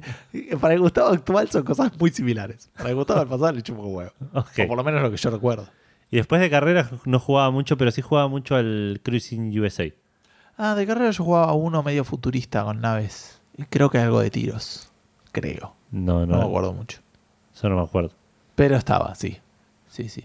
Me acuerdo que tenía un amigo que jugaba al de, a uno de rally y jugaba con cambios y un montón de cosas. Yo nunca entendí todo lo que hacía ahí. Imagino que más de chico jugaba alguno de esos que eran tipo un helicóptero que subía y bajaba. Podemos presumirlo, pero Claro, no tengo recuerdos tipo fehacibles, fehacientes de eso, pero Pero podemos confiar de que así fue. sí. Y podemos cerrar con eso. Y podemos cerrar con eso. Eh, le dijiste a la gente que podía responder esto, pero no le dijiste dónde. Bueno, voy a, voy a completar la información Dale. diciéndoles que si quieren responder o cualquier decirnos cualquier otra cosa, lo pueden hacer en nuestra fanpage de facebook.com barra café fandango, lo pueden hacer en Twitter, arroba café guion bajo fandango, lo pueden hacer por mail en eh, contacto arroba cafefandango.com. Sí, son casi las 2 de la mañana. Tengan Sí. paciencia. Eh, si nos quieren escuchar, lo pueden hacer en iBox, lo pueden hacer en iTunes, ahí están todos. Lo pueden hacer en SoundCloud, que está el último. Lo pueden hacer en Spreaker, que están los últimos dos. Sí. Lo pueden hacer bajando el MP3, que siempre está el link disponible para quien lo requiera. Pueden suscribirse al RSS, pueden buscarnos en cualquier gestor de podcast del dispositivo móvil de su preferencia. Eh, creo que dije casi todo. Cualquier cosa que nos quieran decir, ya dimos los medios de contacto, sugerencias, eh, preguntas, reclamos. Nos pueden escribir por ICQ, nos pueden escribir. por- No, no volvamos a ese chiste, por favor. Yo quería decir simplemente que de vuelta, por ahí no fue el. Esperemos que este no haya sido tu primer episodio de Café Fandango y si no. Pero- y esperemos que no sea el último. tampoco. eh, Sí, eso seguro. Esperemos que no sea el último. Te pedimos disculpas sinceramente porque estamos un poco cansados. Este podcast puede llegar a ser mejor, pero igual estoy conforme con nuestra. Eh, podría haber sido peor. Podría haber sido muy peor. Eh, el Yo episodio consideré pasado. seriamente acostarme a dormir varias veces durante la grabación. El- el- así de aburrido estábamos. El episodio pasado, este, escuchalo si querés. es- Estamos con más pilas, pero se escucha un poco peor. El que viene va a estar genial, chabón. Sí. Y el otro, ni te cuento. Aparte 111, man. Todos unos. Sí, no sé por qué te fascina tanto eso. No sé. eh. Eh, Es, es como palíndromo. Para ahí es, es la idea de decir, de acá hasta el 222 esto no va a volver a pasar. Exacto. Es, es un montón de tiempo. Tal cual, man. Esto solo va a ir creciendo. Eh, y algo más iba a decir, un pequeño spoiler de la semana que viene, porque ya es viernes y ya están las reviews. El este, Call of Duty Infinite Warfare parece que fue bien recibido por los críticos, solo porque quería robarle un poco de, de luz a, a, al Edu del futuro, pero lo vas a volver a decir. ¿Quién lo hubiera dicho? ¿Quién- aparte? que, bueno, Pensé que ibas a decir, parece que el Call of Duty es una cagada, tipo. No, no, no quería. Bueno, podía ser, chabón. Tampoco es que los Call of Duty. La prensa Obvio. es- Pero pensé que ibas a tirar una bomba así, tipo. No, no, no. El- 20 en Metacritic. Terminó ter- el, el FIG de. También terminó el FIG de, de los Wasteland 3 ex- exitosamente. Todas estas cosas han pasado desde que empezamos a grabar el podcast. Gente, eso será cosa para la semana que viene, para un Gustavo y un Eduardo más despiertos, espero yo. Les deseo que tengan un muy buenos días, tardes o noches y un saludo para todos. Dale, nos vemos, Truman. Mucho bien para todos. Chao, chao.